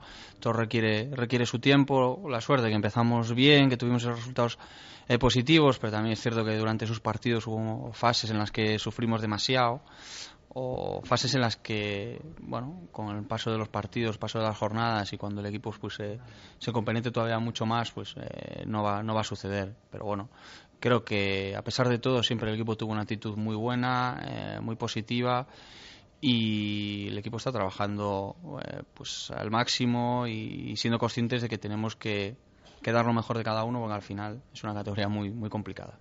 ¿Estás contento aquí, sí? ¿Te estás encontrando? La verdad que estoy muy feliz. Eh, no sé si fue en, bueno, en alguna entrevista ya lo te he comentado. Sí, estás de turné, ¿no? Llevas dos semanas buenas. Sí, y bueno, la verdad que me encuentro muy bien, me encuentro muy cómodo. Eh, yo siempre considero que para disfrutar de, de, tu trabajo tienes que estar a gusto. Eh, para empezar, me encontré un vestuario muy bueno en el cual yo creo que hemos formado un grupo muy fuerte en el cual eh, pues se puede considerar casi que una familia. La verdad que todos nos llevamos muy bien. Eso también ayuda porque al final toda la gente que viene de fuera o no es de, la ciudad en la cual se está ahora mismo viviendo, pues eh, ayuda. Luego, pues eh, bueno, en la ciudad estoy muy a gusto, tanto mi mujer como yo estamos eh, muy a gusto, que eso también es importante, ¿no? Que la familia pues se encuentre, se encuentre bien y a gusto y ahora pues mira, empiezan a venir también los resultados que al final es lo que también te hace estar completamente o te hace llenar más. ¿Qué era lo que más te hacía dudar del, del proyecto? Porque hubo ahí un, un tiempo en el que pasaron muchas cosas uh -huh. desde que tu nombre suena con esas declaraciones a la, a la televisión galega y, y, luego cuando hasta que se confirma el sí. fichaje que estábamos nosotros allí en, en Melgaso. En, en, todo ese tiempo, ¿qué pasa por tu cabeza?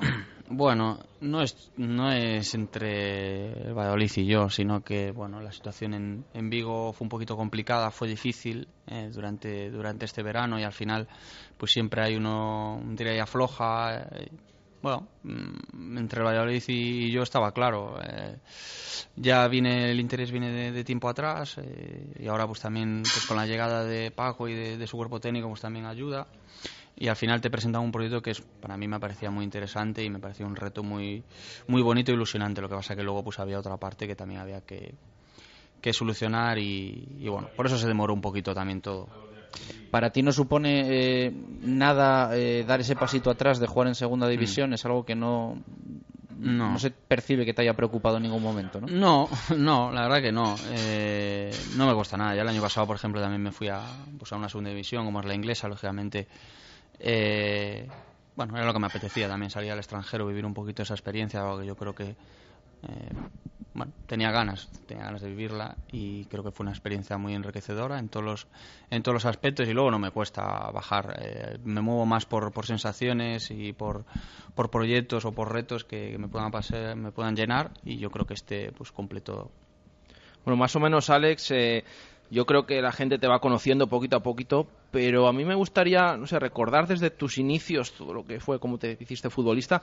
Eh, bueno, primero preguntarte, eh, ¿realmente de dónde eres? Porque siempre dicen el Ferrol, pero es de, al lado, de, Narón. No, no, no, yo soy de Ferrol. Lo que pasa que... Ferrol, Ferrol. Sí, yo soy de Ferrol, Ferrol. Lo que pasa que sí que es cierto que muchas veces me, me dicen que soy también de, de, Narón. Algunos sitios me dicen soy de Narón, otros de Ferrol, pero bueno, no. a nosotros nos gusta mucho preguntar esto, porque fíjate, el otro día nos decía un oyente, porque decís que Paco Herrera es el técnico extremeño, sí. nació en Barcelona. y entonces un día le fuimos a Paco y le preguntamos, oye, ¿a ti te gusta que digamos el técnico catalán o el técnico extremeño? no, vamos, no tuvo ninguna duda, extremeño o pacense. Eso es lo que a mí me gusta. Pasó en Vigo, también yo recuerdo que algo había pasado así, también decían que era bueno extremeño y él siempre, bueno. Ha vivido muchos años ahí también. Así que está bien aclararlo para luego cuando tengamos sí, que... Sí, yo soy ferrolano, yo siempre lo digo, que yo soy ferrolano y la verdad que, bueno, muy orgulloso de serlo. Eh, con un equipo, el Racing de Ferrol, con el que debutaste nada, enseguida, ¿no? A los 17 añitos. Sí, eh, bueno, la verdad que vino todo muy rápido. Ya con 15 años ya subí con el primer equipo a hacer la, la pretemporada. En, en aquella época estaba Luis César de entrenador, que ahora está en el Lugo. Y yo, pues mira, dio la casualidad que, que estaba jugando en el San Rosendo, que era como un equipo filial de, del Racing de Ferrol y ese verano pues fui convocado con la selección sub-15 y bueno, me salió un buen campeonato que fue en, en Canarias, jugamos contra Francia y alguna selección más y fui elegido mejor jugador y me, me dieron la oportunidad de subir al primer equipo y luego pues ya debuté con, con 17 años y, bueno, la verdad que siempre lo digo, para mí ha sido una experiencia muy buena poder debutar con el club de, de mi ciudad y del cual pues soy aficionado. Luis César es muy de tu fútbol también, ¿no? sí, bueno, la verdad que yo cuando subía, que tenía 15 años, pues lógicamente cuando entras en el fútbol profesional y Luis pues tiene unas ideas que, que impactan un poquito, ¿no? No se ven tanto, pero por ejemplo en el Racing de Ferrol yo recuerdo que jugaba con, con la línea defensiva pues muy adelantada, la ponía casi en medio campo, entonces eso al final, que ahora también hay muchos equipos que lo hacen, ¿no? Que aprovechan pues para presionar arriba, pero es un estilo de eso, ¿no? También de recuperar, de, de intentar jugar. Bueno, la verdad que yo aprendí mucho pues eh, con él en esa temporada y luego pues mira, eh, tuve la suerte de, poder es, Es el único entrenador que yo siempre digo que ha conseguido con un equipo colista y que desciende como el Albacete, otros entrenadores de los que están arriba digan que es el, que mejor jugaba al fútbol de toda la segunda división. Sí, yo lo recuerdo porque aparte tenía un muy amigo mío en, Albacete y siempre lo bueno siempre le preguntaba qué tal y bueno la verdad que jugaba muy bien es un equipo que juega bien bueno sus ideas no es las que intenta plasmar el Lugo pues ahora también es un equipo que intenta jugar bien pero sobre todo que es vertical y, bueno, la verdad que es un entrenador con unas ideas pues, que muy claras y, que hace que sus equipos también jueguen bien y compitan. Hablamos del debut en el Racing de Ferrol, debut en segunda división, ¿no? Con 17 años. Sí, lo recuerdo bien, porque aparte fue un partido en casa contra el Tenerife en el cual pues íbamos ganando 2-0, entré a falta de 12 minutos y nos pataron a 2 Entonces, bueno, me queda recuerdo para siempre. Y luego, pues bueno, tuve también la fortuna de jugar el último partido, que fue en Eibar, que el Eibar en aquel, en aquel año es el que se jugaba por ascender. Tenía opciones de, ascenso, en el cual estaba Silva, bueno, tenía un equipazo, la verdad que tenía un equipazo. Mendilibar. Mendilibar estaba de entrenador, estaba Garitano, que es el entrenador del Deportivo, estaba de jugador. Y, y bueno, la verdad que bueno, jugué titular aquel partido y mira, contra aquel equipazo y al final acabó ascendiendo el, Celta. Bueno, casualidades, ¿no? De, la vida. Luego dejaste el Racing de Ferrol, diste un pasito atrás, se puede decir, porque pasaste a jugar, ahí sí, ¿no? En el, en el equipo de, de- bueno, Sí, de Narón. Ahí, bueno, yo tenía, bueno, después de debutar, pues a un- al año siguiente creo que el equipo descendió o se mantuvo en, en segunda división y yo en diciembre me fui cedido ya al- a otro equipo de tercera, que es Oval, que también está cerquita. Y ahí estuve seis meses, luego pues empezó la, temporada en, en segunda B porque el equipo descendió ese mismo año y empecé jugando pero no tuve continuidad y, y en diciembre me volví a marchar cedido, en este caso al Narón. Y luego ya en verano, pues mira, me quedaban dos, tres años de, de contrato y bueno, pues de- decidí rescindir porque consideraba que lo mejor era marchar y me fui al Narón y siempre lo digo, para mí es lo, lo que mejor, lo que mejor o lo, que mejor me ha pasado, ¿no? Creo que ha sido una experiencia muy buena. Porque me encontré un, vestuario muy bueno en el cual pues es un ejemplo para todos los que quieren ser bueno deportistas de de élite pues ahí es la realidad del fútbol no yo siempre lo, lo comento. Tenía compañeros que pues entraban a las 6 de la mañana a trabajar se pasaban todo el día barriendo en las calles y luego venían a entrenar a las 8 de la tarde y venían con una sonrisa y eran los, los primeros en tirar del carro. Y lo mismo pasaba el fin de semana no que jugaban eh, les tocaba trabajar por la, por las mañanas y venían y les tocaba jugar a las 4 de la tarde y venían pues lo daban lo daban todo y aparte tenía pues un vestuario con, con veteranos también porque estaba gente como Ángel Cuellar que jugó en el Betis en el Barça. Bueno Juanito que también es bueno aún sigue jugando con 45 años es un fenómeno. Y la verdad que ha sido una experiencia muy buena muy positiva y a mí me ha ayudado mucho. ¿Y en ese contexto tú tenías claro que ibas a vivir del fútbol o, tenías dudas? Bueno, a ver, siempre que cuando te toca vivir este tipo de cosas o bajar de categoría o bajar un poquito de la realidad del fútbol profesional, siempre te puede hacer dudar. Pero bueno, yo confiaba mucho en mí, creía que era un paso necesario para luego dar otros, otro paso hacia adelante, porque todavía era joven. Y luego, pues mira, mm, me acerté porque luego mm, pues, eh, vino el Celta, en este caso el filial, y ya me marché con 20, 21 años. Y, y mira, toda esa experiencia que viví en, en Narón pues me ha servido pues para durante toda mi carrera.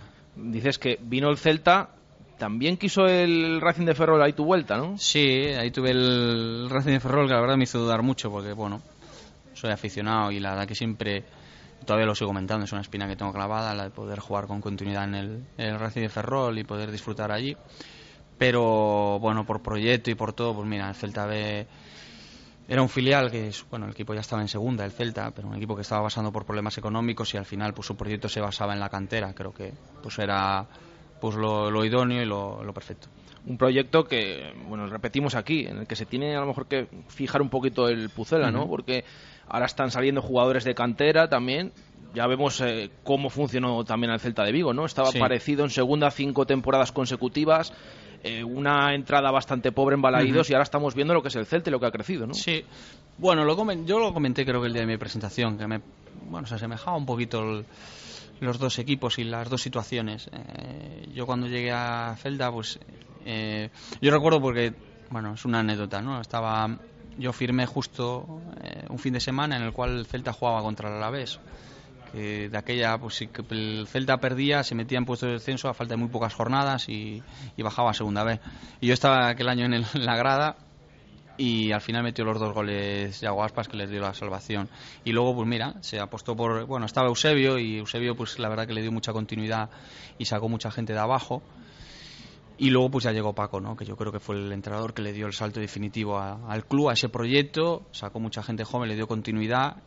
Y ahora lo que se ve. Al final es un fruto de un trabajo de, un- de muchos años. El Celta, lo que tú dices, ahora se ha enganchado pues la gente otra vez, se ha vuelto a ilusionar, pero eso al final es un trabajo de, de un proyecto que ha sido muy bueno. El, el grupo del ascenso con Paco Herrera es uno de esos grupos que queda para toda la vida, ¿no? Un poco como una familia, ¿no? Tú Sí. citabas antes lo del Narón, pero en el Sí. Celta igual, ¿no? Eh, Sí. Muchos jugadores que tenéis relación eh, con Paco entre vosotros, citabas a Iago, creo que tienes buena relación con él, ¿no? Que él te tiene mucho cariño. Sí, la verdad que, bueno, eh, hicimos un grupo muy muy fuerte, también coincidió pues que había mucha gente de, de la tierra, en este caso de pues mucho gallego, mucha gente joven, bueno, que teníamos, al final éramos muy muy afines y, y aún ahora, ¿no? Pues, por- pues con Yago, con Hugo Mayo, Sergio, Vila... Es que al final yo creo que en el fútbol hay generaciones que, casi muchas veces te las sabes de memoria y ese Celta hay muchos que es, pues Sí. de otros equipos que ascienden igual no sabemos decir 10 12 jugadores, Sí. pero del Celta salen muy fácil, ¿no? Sí, porque al final yo creo que ha sido una base muy importante para, para lo que es ahora el Celta, ¿no? Toda aquella generación y, sobre todo también otros futbolistas que aportaron mucho ¿no? en aquella época que al final todo ahora es muy bonito, al final ahora lo ves que jugando en Europa, pero al final nosotros el primer año de primera, pues al final pues éramos muchos de, la casa, eh, pues el bloque se mantenía casi el mismo que estábamos en segunda división y lo mantuvimos en primera, que eso al final es lo que le ha dado el salto definitivo. No nos hizo mucha gracia el empate contra el Córdoba, pero pero pero te lo perdonaremos. Bueno, al final durante una liga son muchos partidos, son muchos partidos y, y al final ya cada partido pone... Sí, es un tópico, pero yo creo que era una temporada en la que merecían ascender los tres que ascendieron. ¿eh? Eso estaba claro. Yo creo que Valladolid aquella pues hacía un fútbol también eh, muy bueno. Eh, lo que pasa que, bueno, tuvimos nosotros un poquito mejor. Eh, luego pasa el Depor, luego... Yo creo que el Depor era de los tres el que quizás no hacía tan buen fútbol como nosotros, lo que pasa que tenía futbolistas que desequilibraban pero yo creo que éramos los que teníamos que, ascender y el Valladolid lo demostró los años siguientes, ¿no? El año, la temporada siguiente en primera hizo una temporada muy buena, que se mantuvo, pues consiguió la permanencia con, muchas jornadas de antelación. Si al final vimos, eh, hablabas del ese año el Deportivo, era el que peor jugaba de los tres, pero al final batió el récord de puntos, ¿no? También efectividad, lo que hace Porque al final eso es lo que demuestra que el fútbol tiene, pues bueno, muchos factores, ¿no? Depende de muchos factores. No por ser el equipo que mejor juega, pues va a ser el que va más partidos vas a ganar, ¿no? Era un equipo muy sólido que sabía lo que tenía que hacer, que tenía gente también veterana que aportó mucho y al final pues mira, también tenía tenía equipo pues para, para, para ascender, ¿no? Y yo creo que, que ya te digo que los tres éramos justos para ascender, yo creo que fuimos los merecedores de, de, ese ascenso y mira, bueno. Hablabas antes de que tú realmente en el Celta debutaste de la mano de Eusebio, ¿no? Sí, yo debuté de, la mano de Eusebio, pues mira, en, en Anoeta, que fue cuando la Real Sociedad también consiguió el ascenso a, Primera División. Me encantan estas cosas que tiene el fútbol. Sí. Y ahora Eusebio está en la. Sí, pues mira, es casualidad. Al final son detalles, son anécdotas que quedan y que, y que gustan, ¿no? Pero sí, yo debuté de la mano de, de Eusebio, la verdad que bueno, yo entrenaba o subía de vez en cuando a entrenar con el primer equipo y, su entrenador, pues, que me parece que tiene muy buenas cosas, sobre todo creo que es un muy buen formador, tiene las ideas muy, muy claras, es escuela Barça, digámoslo así, ¿no? Su estilo. Pero bueno, la verdad que yo pues, estoy muy agradecido y la verdad que el tiempo que estuve, que tampoco fue mucho, no subía pues tampoco habitualmente, pero, pero las veces que subí pues aprendí mucho se puede decir, por lo tanto, que bueno, con Eusebio debutaste, pero luego siempre se te asocia a Paco Herrera, y desde el principio es el que te dio, ¿no? Dio ese espaldarazo definitivo. Al final siempre necesitas un entrenador que eh, te dé esa continuidad necesaria, ¿no? Y en este caso, pues eh, Paco llegó y yo todavía era un chico del filial que no tenía muy claro lo que iba a pasar conmigo, eh, es cierto, ¿no? Pero creo que fue a los pocos días ya bueno, Paco hablaba conmigo y ya me decía que, contaba conmigo y que iba a contar conmigo para, para el primer equipo y, así fue, ¿no? Me dio mucha mucha continuidad y al final es necesario para todos los chicos jóvenes que tienen pues condiciones, lo que necesitan es continuidad. Esto es la, clave. Antes de nada, eh, acaba de comunicar el, Real Valladolid eh, justo que ese recurso que ha presentado a la tarjeta de por André Leao bueno, pues hay que decir que en esta ocasión el comité de competición ha estimado las alegaciones, le retira la tarjeta amarilla por lo tanto, André Leao, que tenía cuatro, estaba al borde de la suspensión, pasa a tener tres. Así que bueno, una buena noticia, que por fin un comité de la razón al Real Valladolid. Así que de nuevo ahora pasa André Leao a tener tres tarjetas y, no, está al borde de la, con, suspensión.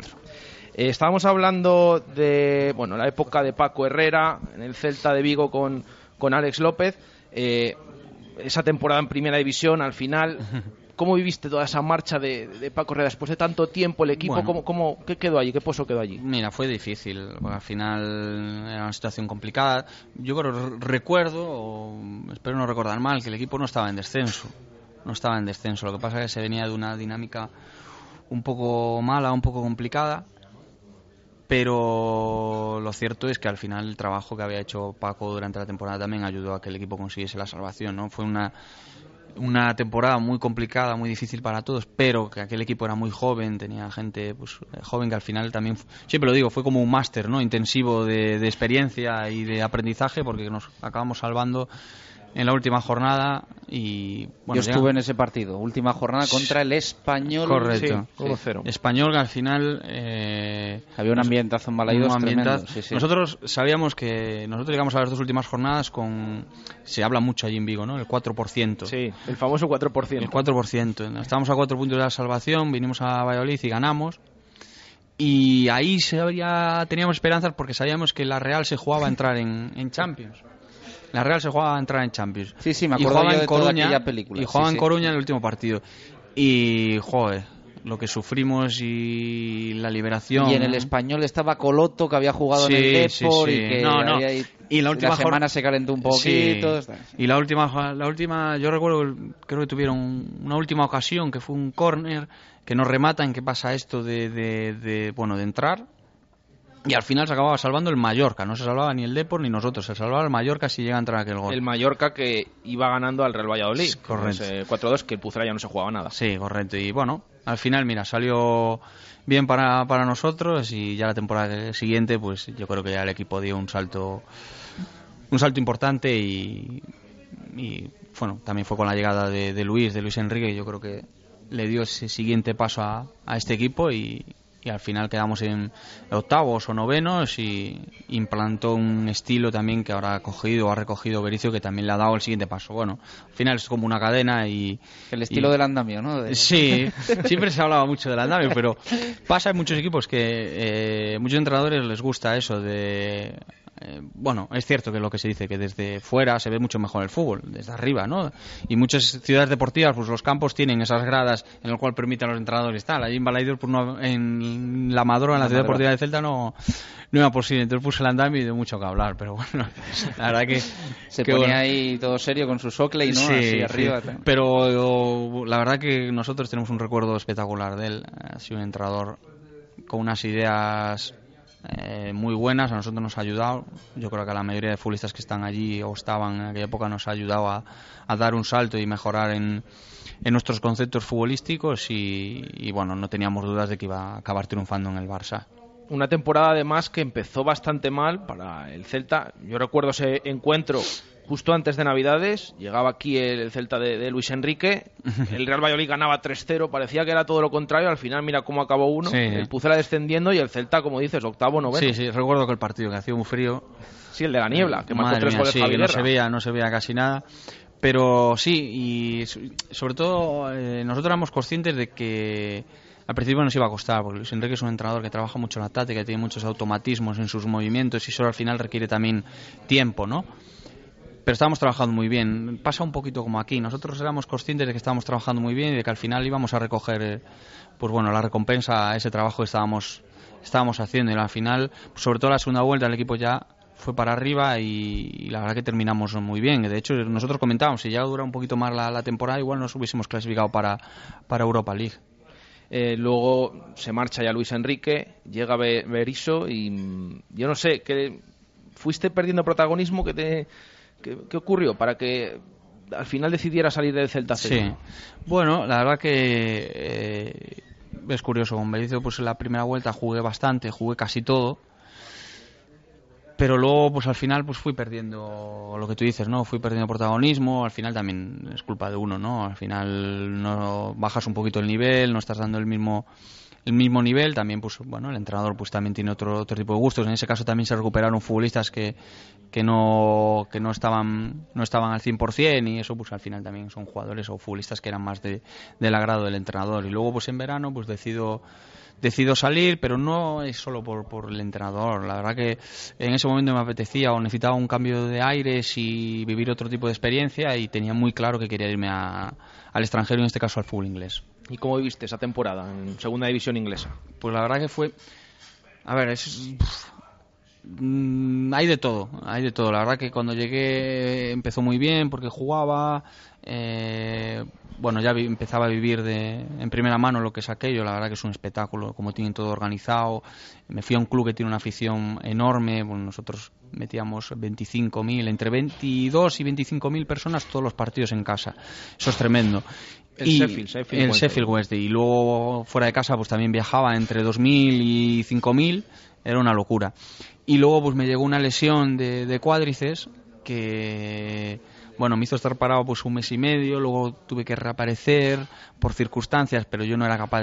La verdad que lo pasé muy mal en esa época porque no era capaz de dar un pase pues bueno, de dos metros sin que me doliese y me molestase. Y, y aún así acabé jugando tres partidos, pero bueno, al tercero, ya en el minuto 20 de la primera parte, ya tuve que, que pedir el cambio, tuve una recaída y bueno, en total estuve casi cuatro, cuatro meses así, pues con, con lesiones. Y luego los últimos meses sí que, eh, bueno, volví a jugar, volví a estar muy bien, eh, a sentirme bien, con confianza, pero todavía seguía teniendo molestias. Lo cierto es que que bueno, en ese sentido fue complicado, pero bonito a la vez, ¿no? Porque creo que fue una experiencia muy enriquecedora, me aportó mucho a nivel futbolístico, porque allí jugaba pues en medio centro defensivo, jugaba, ¿no?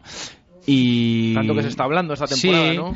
Y sobre todo pues, siempre comentaba, bueno, el fútbol inglés, cuando me, me fui, pues decían que no se adaptaba a mi estilo y que al final acabé jugando de, de medio centro defensivo, ¿no? Pero, bueno, me aportó en eso, ¿no? También en registro al final que tiene cada uno, pues también te ayuda a crecer. Y luego a nivel personal, pues muy bien. Ah, Te vas a otro país, otro, otra cultura, otra forma de, de ver la vida y me ha aportado, me ha ayudado mucho. Me ha De esa manera, llegamos ya al verano, al pasado verano. ¿Tuviste alguna opción de seguir allí? Sí, sí, lo cierto es que estuvieron insistiendo hasta el, hasta el último día. Ellos me daban la, la opción de volver cedido o comprarme. Y bueno, a mí me hacía dudar, no... La verdad tenía claro que prefería quedarme en, en España, pero, pero sí que hubo opción de, de volver. La verdad que allí, pues, bueno, quedaron contentos conmigo. También el entrenador también ayudó porque es un entrenador eh, portugués que a nosotros nos iba a ver mucho. Bueno, mi fichaje viene por eso, ¿no? Era un entrenador que me conocía porque iba mucho a, A Vigo. a Vigo porque él, él es de Braga, que está cerquita, y nos iba a ver mucho a- cuando estábamos en segunda. Y bueno, sí que hubo posibilidades de, de volver, pero bueno, no, no, me, no me llamaba. Quería quedarme en España, lo cierto. La pregunta que se hace todo el mundo este verano es: Alex López, con todo el nombre que tenía, ¿tuvo ofertas de primera división?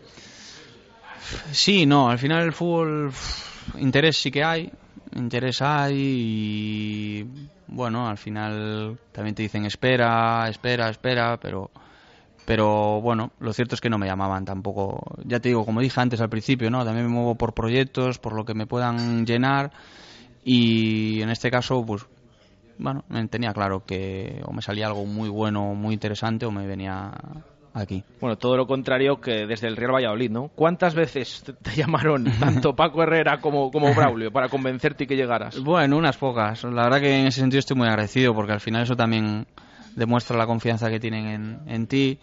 Eh, como dije antes, el interés viene de, de tiempo atrás, pero bueno, todo, todo ayuda y en este caso, pues, bueno, tenía claro que era un proyecto interesante, porque siempre lo digo, eh, no considero que me venga o que baje categoría porque venga un club que tiene mucha historia detrás, que es un club de primera división, que por circunstancias está en, en segunda y que al final es un reto. Para todos los que estamos ahora mismo aquí en el Valladolid tiene que ser un reto muy bonito intentar devolver a este club a, a la categoría que merece. Hemos cerrado capítulo Celta de tu etapa allí, pero ¿qué te ha parecido lo de estos últimos días con, con Mourinho y demás? Y meterte en un, en un marrón, que ya sabes que Bueno. las declaraciones llegan en nada de Valladolid Sí. a Vigo. Pero... Bueno, al final eh, yo creo que el presidente ha sido una persona muy importante para que el club esté en la situación en la que está ahora mismo, ¿no? El club que está saneado, que pues ha comprado ahora mismo la, sede tiempo atrás, para es un patrimonio que también eh, le mete al club.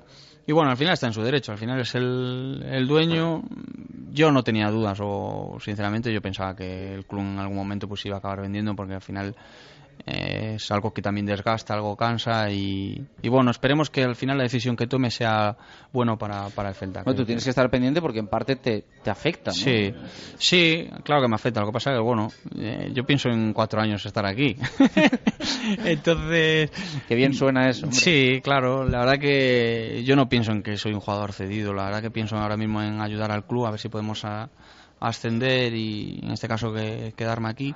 Pero bueno, como te dije antes, yo creo que al final lo que pase, ojalá que sea lo mejor para el Celta, porque yo también me considero aficionado y tengo un sentimiento hacia, hacia el Celta y, y espero que todo lo que pase pues al final sea bueno. Viendo el nivel que hay esta temporada en segunda división, ¿hasta qué punto hay, hay opciones reales de, de ascenso? Eh, ¿Hasta qué punto...? Es una categoría muy complicada, muy competitiva, en el cual hay muchísimos equipos que tienen como objetivo eh, pelear por, por ascender, pero yo creo que tenemos muchas posibilidades. Pero, como todo, depende. de- yo creo que al final depende de nosotros, del nivel que demos. Que demos. Yo decía en una entrevista pues que al final los eh, peores enemigos somos nosotros mismos, ¿no? Depende de lo que lo que lo que hagamos y, y yo creo que tenemos posibilidades. Tenemos una plantilla muy buena de 23, 24 futbolistas que cualquiera que pueda entrar pues puede dar eh, un nivel muy muy bueno y, ayudar en, en- en cualquier en cualquier momento. Pero bueno, esto es muy largo. Al final tenemos que seguir trabajando con mucha humildad porque yo creo que la experiencia de jornadas anteriores ya nos demuestra que, cualquiera te puede ganar como, te despistes un poco. Bueno, 2 y 35, eh, 25 minutos para las 3. Eh, vamos a hacer una pausa, le dejamos a Alex López eh, tomar un traguito de, de agua, que le, le estamos aquí acribillando, y afrontamos el tramo final de este programa de miércoles.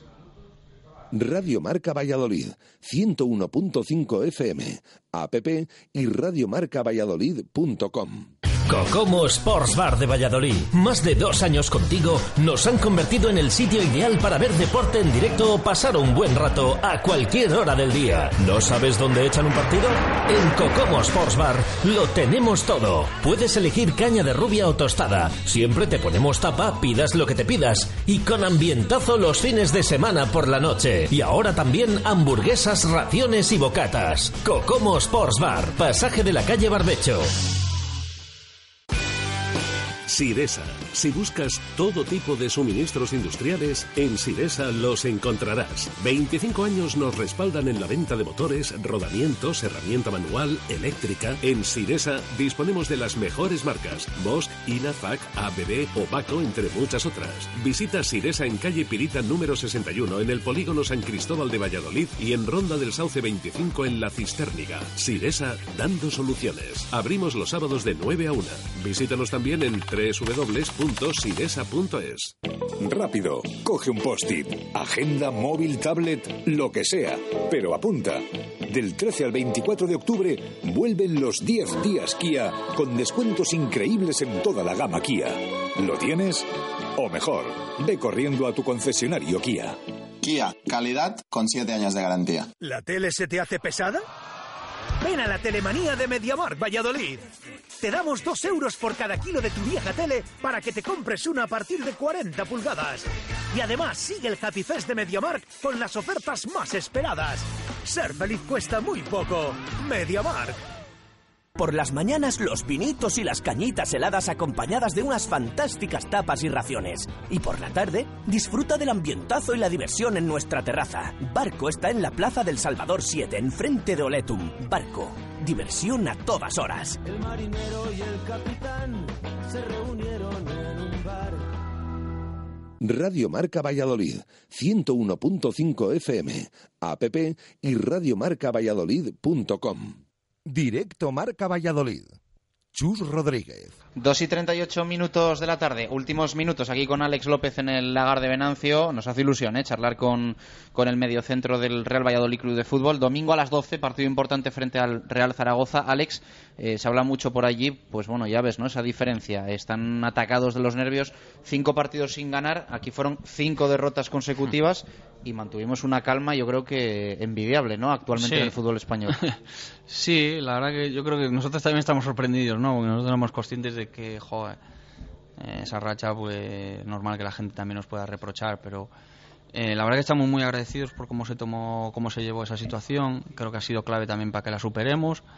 Porque al final parece un tópico, pero hay que tener también paciencia. Al final ayuda a que la gente también te dé confianza, cuando fallas te anime, te apoye y te levante, porque eso ayuda también a, a superar esos malos momentos. La verdad que estamos muy cinco agradecidos. derrotas son muchas, ¿no? En frío lo piensas y Son al muchas. final las estadísticas no sirven para nada, pero es que es difícil. O sea, al final es que Paco no había perdido nunca No, no. como entrenador profesional cinco veces de forma consecutiva, yo- ¿no? Y eso Yo creo que a pocos, a pocos no, a pocos los que estamos en la plantilla también nos, nos sucedió. La verdad que, a ver, también hay que decir que yo creo que hubo muchos, eh, muchas derrotas que que no merecíamos, lo digo entre comillas, ¿no? Al final eh, yo creo que hubo fases de esos partidos que jugábamos muy bien, que creábamos ocasiones, pero que no las metíamos, que al final también es importante, pero también haciendo autocrítica somos conscientes de que perdimos muchos partidos por erro- errores nuestros, ¿no? Errores que, que hay que evitar o que no pueden suceder, ¿no? Eh, con lo que decía antes, al final eso también te va a ayudar a aprender.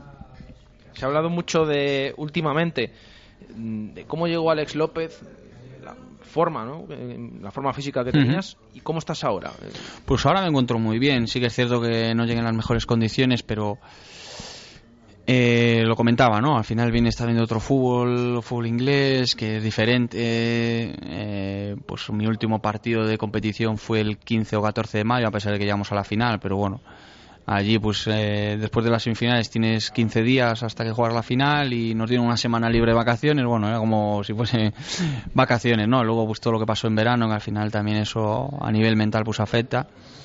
Pero bueno, para eso también está la pretemporada, ¿no? Para llegar a, para ponerte a punto, para mejorar esas prestaciones eh, físicas. Y ahora me encuentro muy bien, tanto a nivel físico como mental, con mucha confianza y con ritmo, que eso al final también te lo van dando los, los partidos. Y bueno, cada vez espero dar, dar mejor eh, nivel, porque bueno, siempre comento que soy una persona exigente y nunca estoy conforme con lo que hago. Se habla mucho de la importancia de Alex López, de la mejora de André Leao y también de la figura de Jordán, que es un chico también Sí. que va ganando mucho peso. Estoy, estoy completamente de acuerdo. Aparte de. Bueno, no sé si vale, porque como me llevo muy bien con él, no sé si influye. No sé si es parcial, ¿no? Pero. Llegasteis a la vez, ¿no? Sí. Me parece a eh, mí que tú no te llevas mal con casi no, nadie, pero... no, la verdad que no.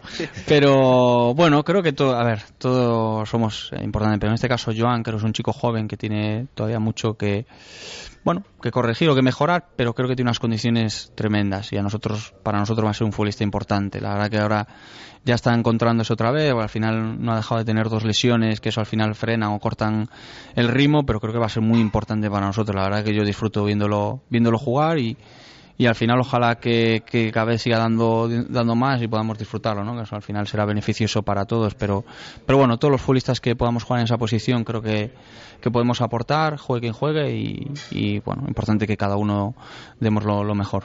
Yo recuerdo esa tarde, estábamos allí en Melgaso, cuando llegasteis los dos, bueno, con ese lío de coches allí al hotel, tal. Luego, por la tarde, saltasteis al, al entrenamiento, claro, todos los focos sobre Alex López, ya te vimos enseguida tocar la pelota, pero ojo, es que estaba, como dices, es que estaba Sí. al lado Jordán que... Sí, vamos, sí, sí. Es un chico que tiene, aparte de tener mucha calidad, pues tiene. Ya solo verlo tocar el balón, pues ya te ves, ¿no? Que tiene mucha, mucha clase. Y ya te digo, pues ojalá que ¿Te podamos. recuerda a alguien con el que hayas compartido tú?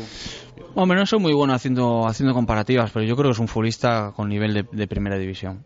Mm, Lógicamente tiene 22 años, estaba en un club como el español, que al final también es importante jugar cada, cada fin de semana y, y yo creo que, que bueno, con el paso de los partidos pues irá dando mucho más y, y ya te digo que al final ojalá lo disfrutemos nosotros, que disfrutemos del mejor nivel de todos los futbolistas de la plantilla y, y nos ayudemos entre todos para conseguir el ascenso. Un poco en la línea de dinámicas. ¿Prefieres un Zaragoza con milla o sin milla? Que se está hablando, que se está hablando tanto. Bueno, da igual. Yo creo que al final en la situación en la que están, lógicamente tendrán que venir en- enrabietados, con ganas de, de cambiar esa, esa dinámica, pero no nos tiene que preocupar. Nosotros tenemos que ser nosotros mismos, salir al campo, jugamos en nuestra casa, tenemos muchas ganas de darle otra alegría a la, a la gente, a nuestra afición, que se vuelvan a ilusionar, que se vayan ilusionando poco a poco con el equipo y, y nosotros pues tenemos que intentar hacer nuestro full, ser cada vez mejores.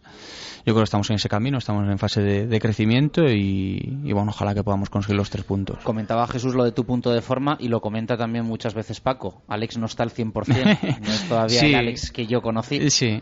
¿Paco Herrera es el Paco Herrera que tú conociste o ha, o ha Sí. cambiado en estos años? No, que va, no ha cambiado. Tiene, bueno, en- eh, yo creo que tiene una cosa muy buena, es un entrenador que tiene mucha experiencia, que tiene mucha mucha experiencia y, y bueno, pero tiene esa capacidad para adaptarse y para mm, mejorar con el paso de- del tiempo, o adaptarse sobre todo al estilo que se está viviendo ahora en el fútbol actual. Y, conmigo, pues en el caso conmigo siempre lo digo, conmigo siempre soy una persona exigente, ¿no? Pero yo lo agradezco porque al final eso te ayuda a mejorar y también demuestra que él confía en ti o que cree mucho en ti. Siempre lo ha sido, ya en Vigo también siempre me, me daba un poquito, un poquito de caña, pero bueno, en este caso tiene, tiene razón, ¿no? Yo, como dije antes, soy también una persona exigente, siempre quiero, quiero dar más y, y bueno, al final también eso espero que cada con el paso de los partidos ir dando mucho más, seguir aportando y, y ayudar al, al equipo, ¿no? Esta mejora que habéis tenido en estos tres partidos ¿Hasta qué punto ha influido ese sistema de nuevo? ¿Cómo te encuentras tú con ese famoso rombo que quería implantar Paco Herrera?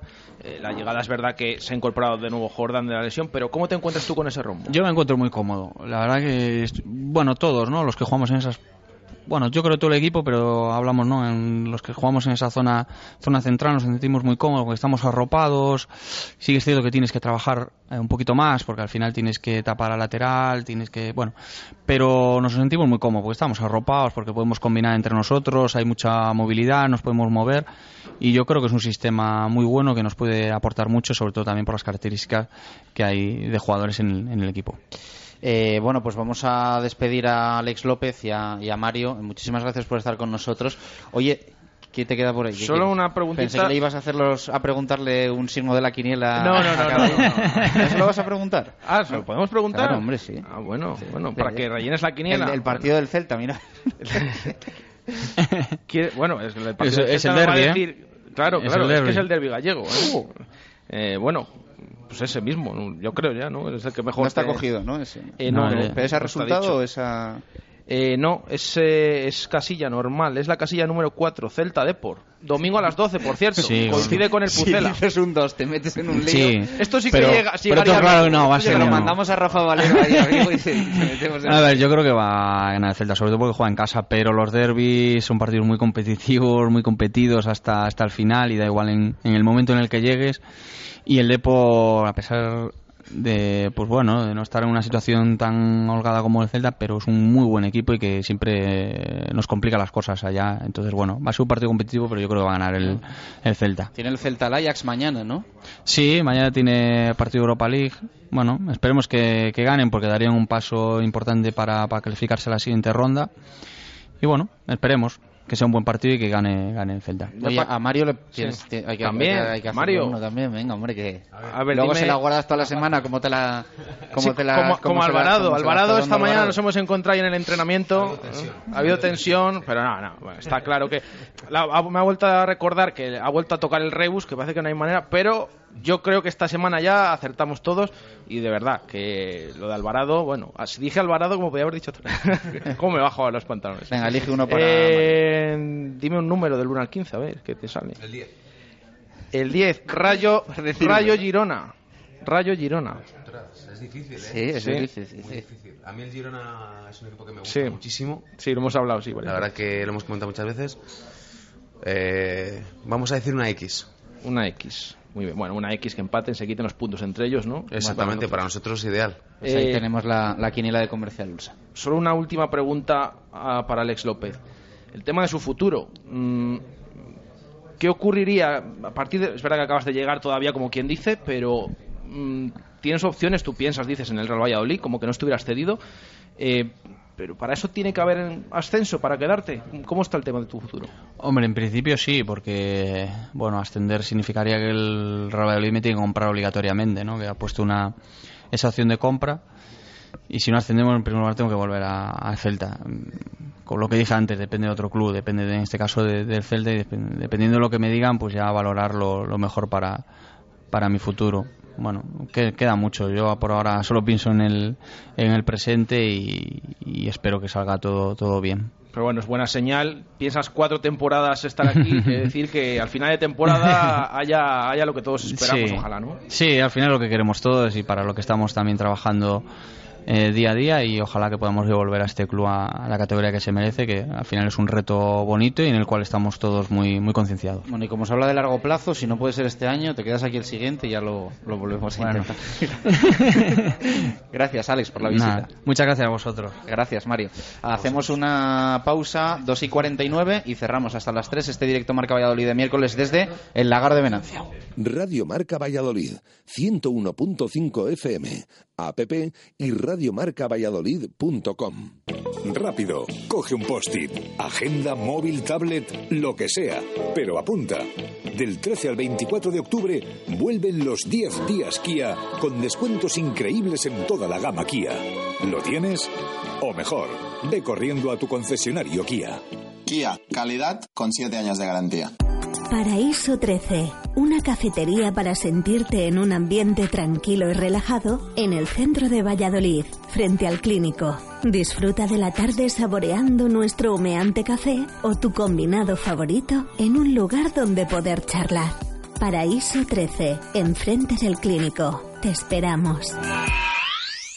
Renault lanza durante el mes de octubre el plan Pide. Pide no, pide con D de Dinamarca. Y ahora que sabes cómo se escribe, te contamos qué es. Solo en Renault, llévate cualquier modelo de la nueva gama con unas condiciones excepcionales, sin peros. Y si vienes del 20 al 22 de octubre, con ventajas adicionales. Aprovecha al máximo el plan Pide en la red Renault.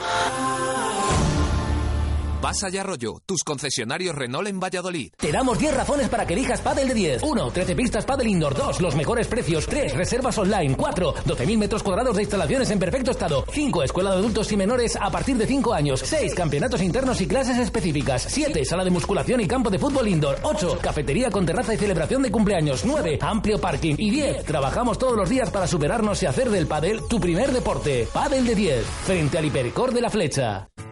En Venador somos especialistas en la instalación y mantenimiento de puertas automáticas. Más de 20 años de experiencia en el sector y más de 5.000 clientes avalan la profesionalidad y entrega de un equipo de grandes profesionales.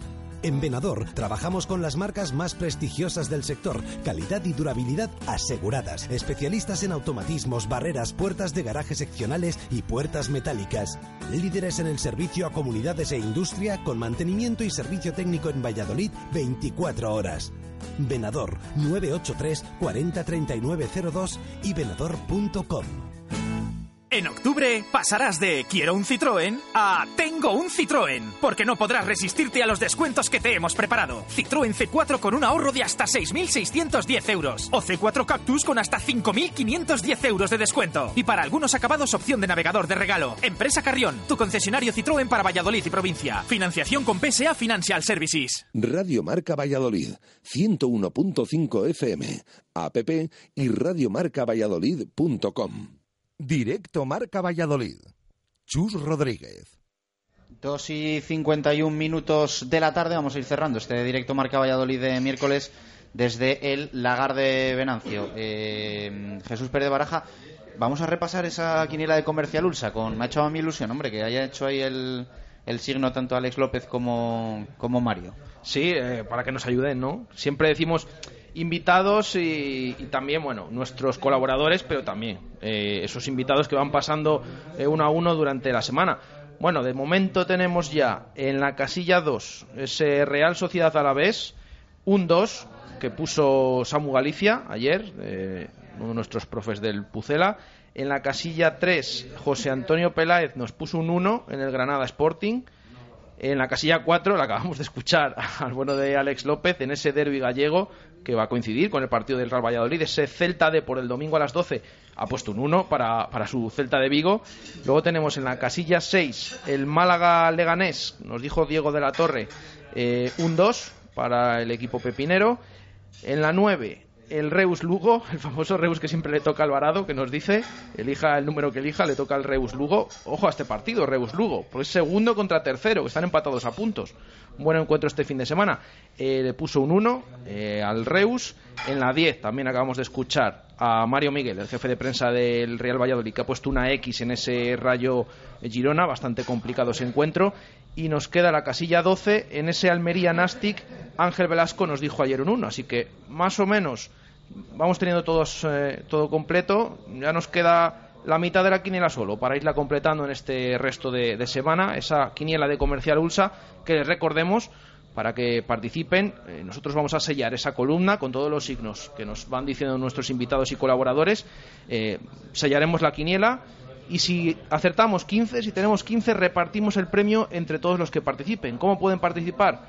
Pues eh, como siempre muy sencillo, tienen que enviarnos el signo del Real Valladolid Real Zaragoza, que siempre es el que ponen nuestros oyentes, eh, 1X o 2, nos lo envían tanto en Twitter, en arroba marca Valladolid, como en WhatsApp en el 617 80 81 89, nos lo envían ahí, nos ponen, oye, pues el Pucela va a ganar, va a empatar, va a perder este fin de semana contra el Zaragoza, y nos escriben, muy importante, con hashtag almohadilla la quiniela ulsa, todo junto, tanto en Twitter como en WhatsApp, se lo contabilizamos, pasa pasan a participar y si luego nos toca ese pleno al 15, repartimos el dinero entre todos esos participantes. Bueno, pues eh, ahora le preguntamos una aquí al Gran Venancio también, ¿te parece? Un signo de la Perfecto, quiniela. perfecto. Así vamos rellenando en esta semana. ¿eh? Que está bien, está bien. Que vayamos poquito a poquito, ya miércoles, ya con la mitad de la quiniela completa.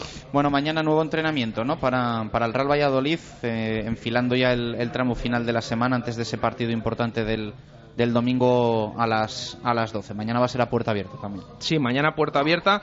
Eh, claro, con este, al final el partido es el domingo a las 12 de, la mañana. eh, difiere un poquito. Los últimos que habían sido en casa, ese sábado a las 6 de la tarde, hay más entrenamientos. Por eso el equipo descansó en la jornada de ayer, ese martes, volvía esta mañana. Mañana repetirá de nuevo a puerta abierta. Ya el viernes será a puerta cerrada en el estadio José Zorrilla. Eh, posteriormente hablará el técnico Paco Herrera en esa previa del encuentro y el sábado de nuevo volverá el equipo a entrenar también a las diez y media. Así que, bueno, van retrasando los horarios de los entrenamientos, sobre todo porque eh, últimamente eh, no solo tras el partido y en la previa, en el último entrenamiento de la semana, eh, están viendo vídeo o tienen charla, sino ya casi todo, toda la semana están saliendo un poquito más tarde, así que poquito a poquito ya eh, se va retrasando todo, pero a medida que llega el frío, como decimos, todavía quedan entrenamientos esta semana, el de mañana a puerta abierta, ahí vamos a ver cómo continúa esa evolución, tanto de Alberto Guitián como de Rafa López, y sobre todo si vuelve Lignovsky, que es el que ha faltado, el único ausente esta mañana en el entrenamiento en los anexos. Bueno, en principio pocos cambios, ¿no? Me imagino para, para el domingo, porque si viene la cosa funcionando, poco, poco variará Paco Herrera. Veremos a ver si cambia o no la, la situación, por ejemplo, de Jaime Mata, ¿no? Que se ha hablado Sí. poco al final, un poco por la, por la victoria y demás, pero es uno de los, de los jugadores que ahora tienen una situación peculiar, cuanto menos, ¿no? Venía como uno de los grandes fichajes para esta temporada y el otro día sin convocar por, por decisión técnica. Yo creo que el propio Mata es el primero que sabe que no que no está en un, en un buen momento, pero, pero bueno, es sorprendente, ¿no? Jaime Mata fuera de la lista es, es algo que llama la atención. Sí. Veremos a ver este domingo. Además, el, el jugador, eh, bueno, prioriza siempre al equipo, por supuesto, como debe ser, antes que su situación. Es verdad que se quedó el otro día fuera.